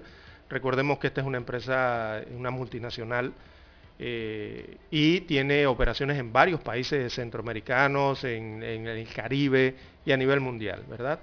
Ellos ya hace un par de años atrás ya habían declarado en quiebra operaciones en Jamaica, en Bermudas, en algunos han enfrentado algunos problemas financieros en algunas islas del Caribe. Eh, no había afectado a Panamá hasta el momento, ¿verdad? Eh, ellos se habían, eh, se habían hecho como una recomposición eh, refinanciera eh, en sus operaciones en algunos puntos de Latinoamérica. Pero específicamente en Panamá, eh, don Juan de Dios, aquí teníamos cuatro operadores al inicio, ¿verdad? De la banda A y la banda B, lograron ser cuatro. Eh, tener cuatro operadores en un país con una demanda tan pequeña, o sea, cuatro millones de habitantes, y hay cuatro operadores de telefonía celular. Eh, quizás eso en el tiempo no era muy sostenible, eh, tener demasiados operadores de, para la telefonía celular en un mercado tan pequeño por el tema de los cambios globales, ¿no? la globalización que hay. Incluso a nivel internacional, en donde hay grandes poblaciones, Estados Unidos, en países de Europa, eh, usted simplemente encuentra dos operadores, si acaso tres operadores, pero no cuatro. Con esto lo que le quiero decir es que Panamá era un, e- un ejemplo, o sea, era un caso especial de lo que estaba ocurriendo con la telefonía celular. En cuanto a lo que usted señala de la competencia, eh, allí sí, me parece, yo estoy de acuerdo con usted, eh, preocupa el hecho del tema en que hay menos operadores y se puede ver afectada entonces la competencia. No creo yo que haya sido este el motivo de por qué ellos se van a declarar, eh, no sé, en, quiebra no se han declarado, sino están solicitando su liquidación. Eh, eh, cuando usted entra a un mercado, Juan de Dios, usted tiene que competir. Las regulaciones que hay en Panamá incluso daban ventaja a los nuevos operadores en los temas de las tarifas, porque no eran tarifas simétricas eh, o asimétricas. Eh, pero con el tiempo usted tiene que comenzar a competir dentro del mercado, don Juan de Dios. Y se compite invirtiendo. Digicel lo hizo, invirtió al igual que invirtieron las otras operadoras. Pero al parecer yo veo aquí que el tema es el mercado, es muy pequeño, don Juan de Dios, para tantas compañías eh, que operan la telefonía celular en Panamá o que operaban.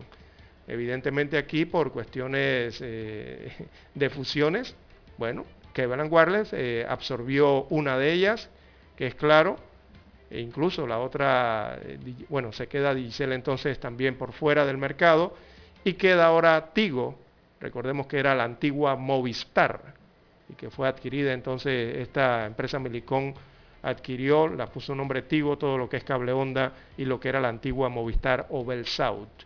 Así que quedan dos operadores en el mercado nacional. Eh, bueno, ahí se acabó la libre competencia, entonces. Pero quedan dos todavía. pero se acabó la libre competencia. ¿Por ¿Quién qué? le dijo usted que ellas dos van a competir? Ah, bueno, usted está aduciendo que se van a poner de acuerdo.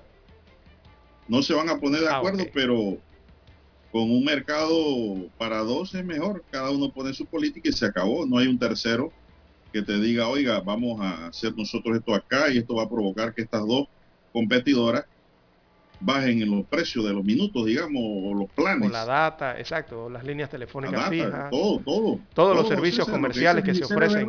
Exacto. Aquí vamos a quedar afectados clientes y no clientes de Digicel. Todos vamos a quedar afectados por igual, inclusive la empresa privada. Este, este es un tema de mucho análisis y también de mucha técnica. Se nos acabó el tiempo, lamentablemente. Don Roberto Antonio Díaz nos acompañó en el tablero de controles. En la mesa informativa les acompañamos. César Lara. Y Juan de Dios Hernández Sanjur. Gracias, señoras y señores, por su atención. Sigan escuchando Mega Estéreo porque ya viene el equipo de Infoanálisis. Hasta aquí, Noticiero Omega Estéreo. Continúa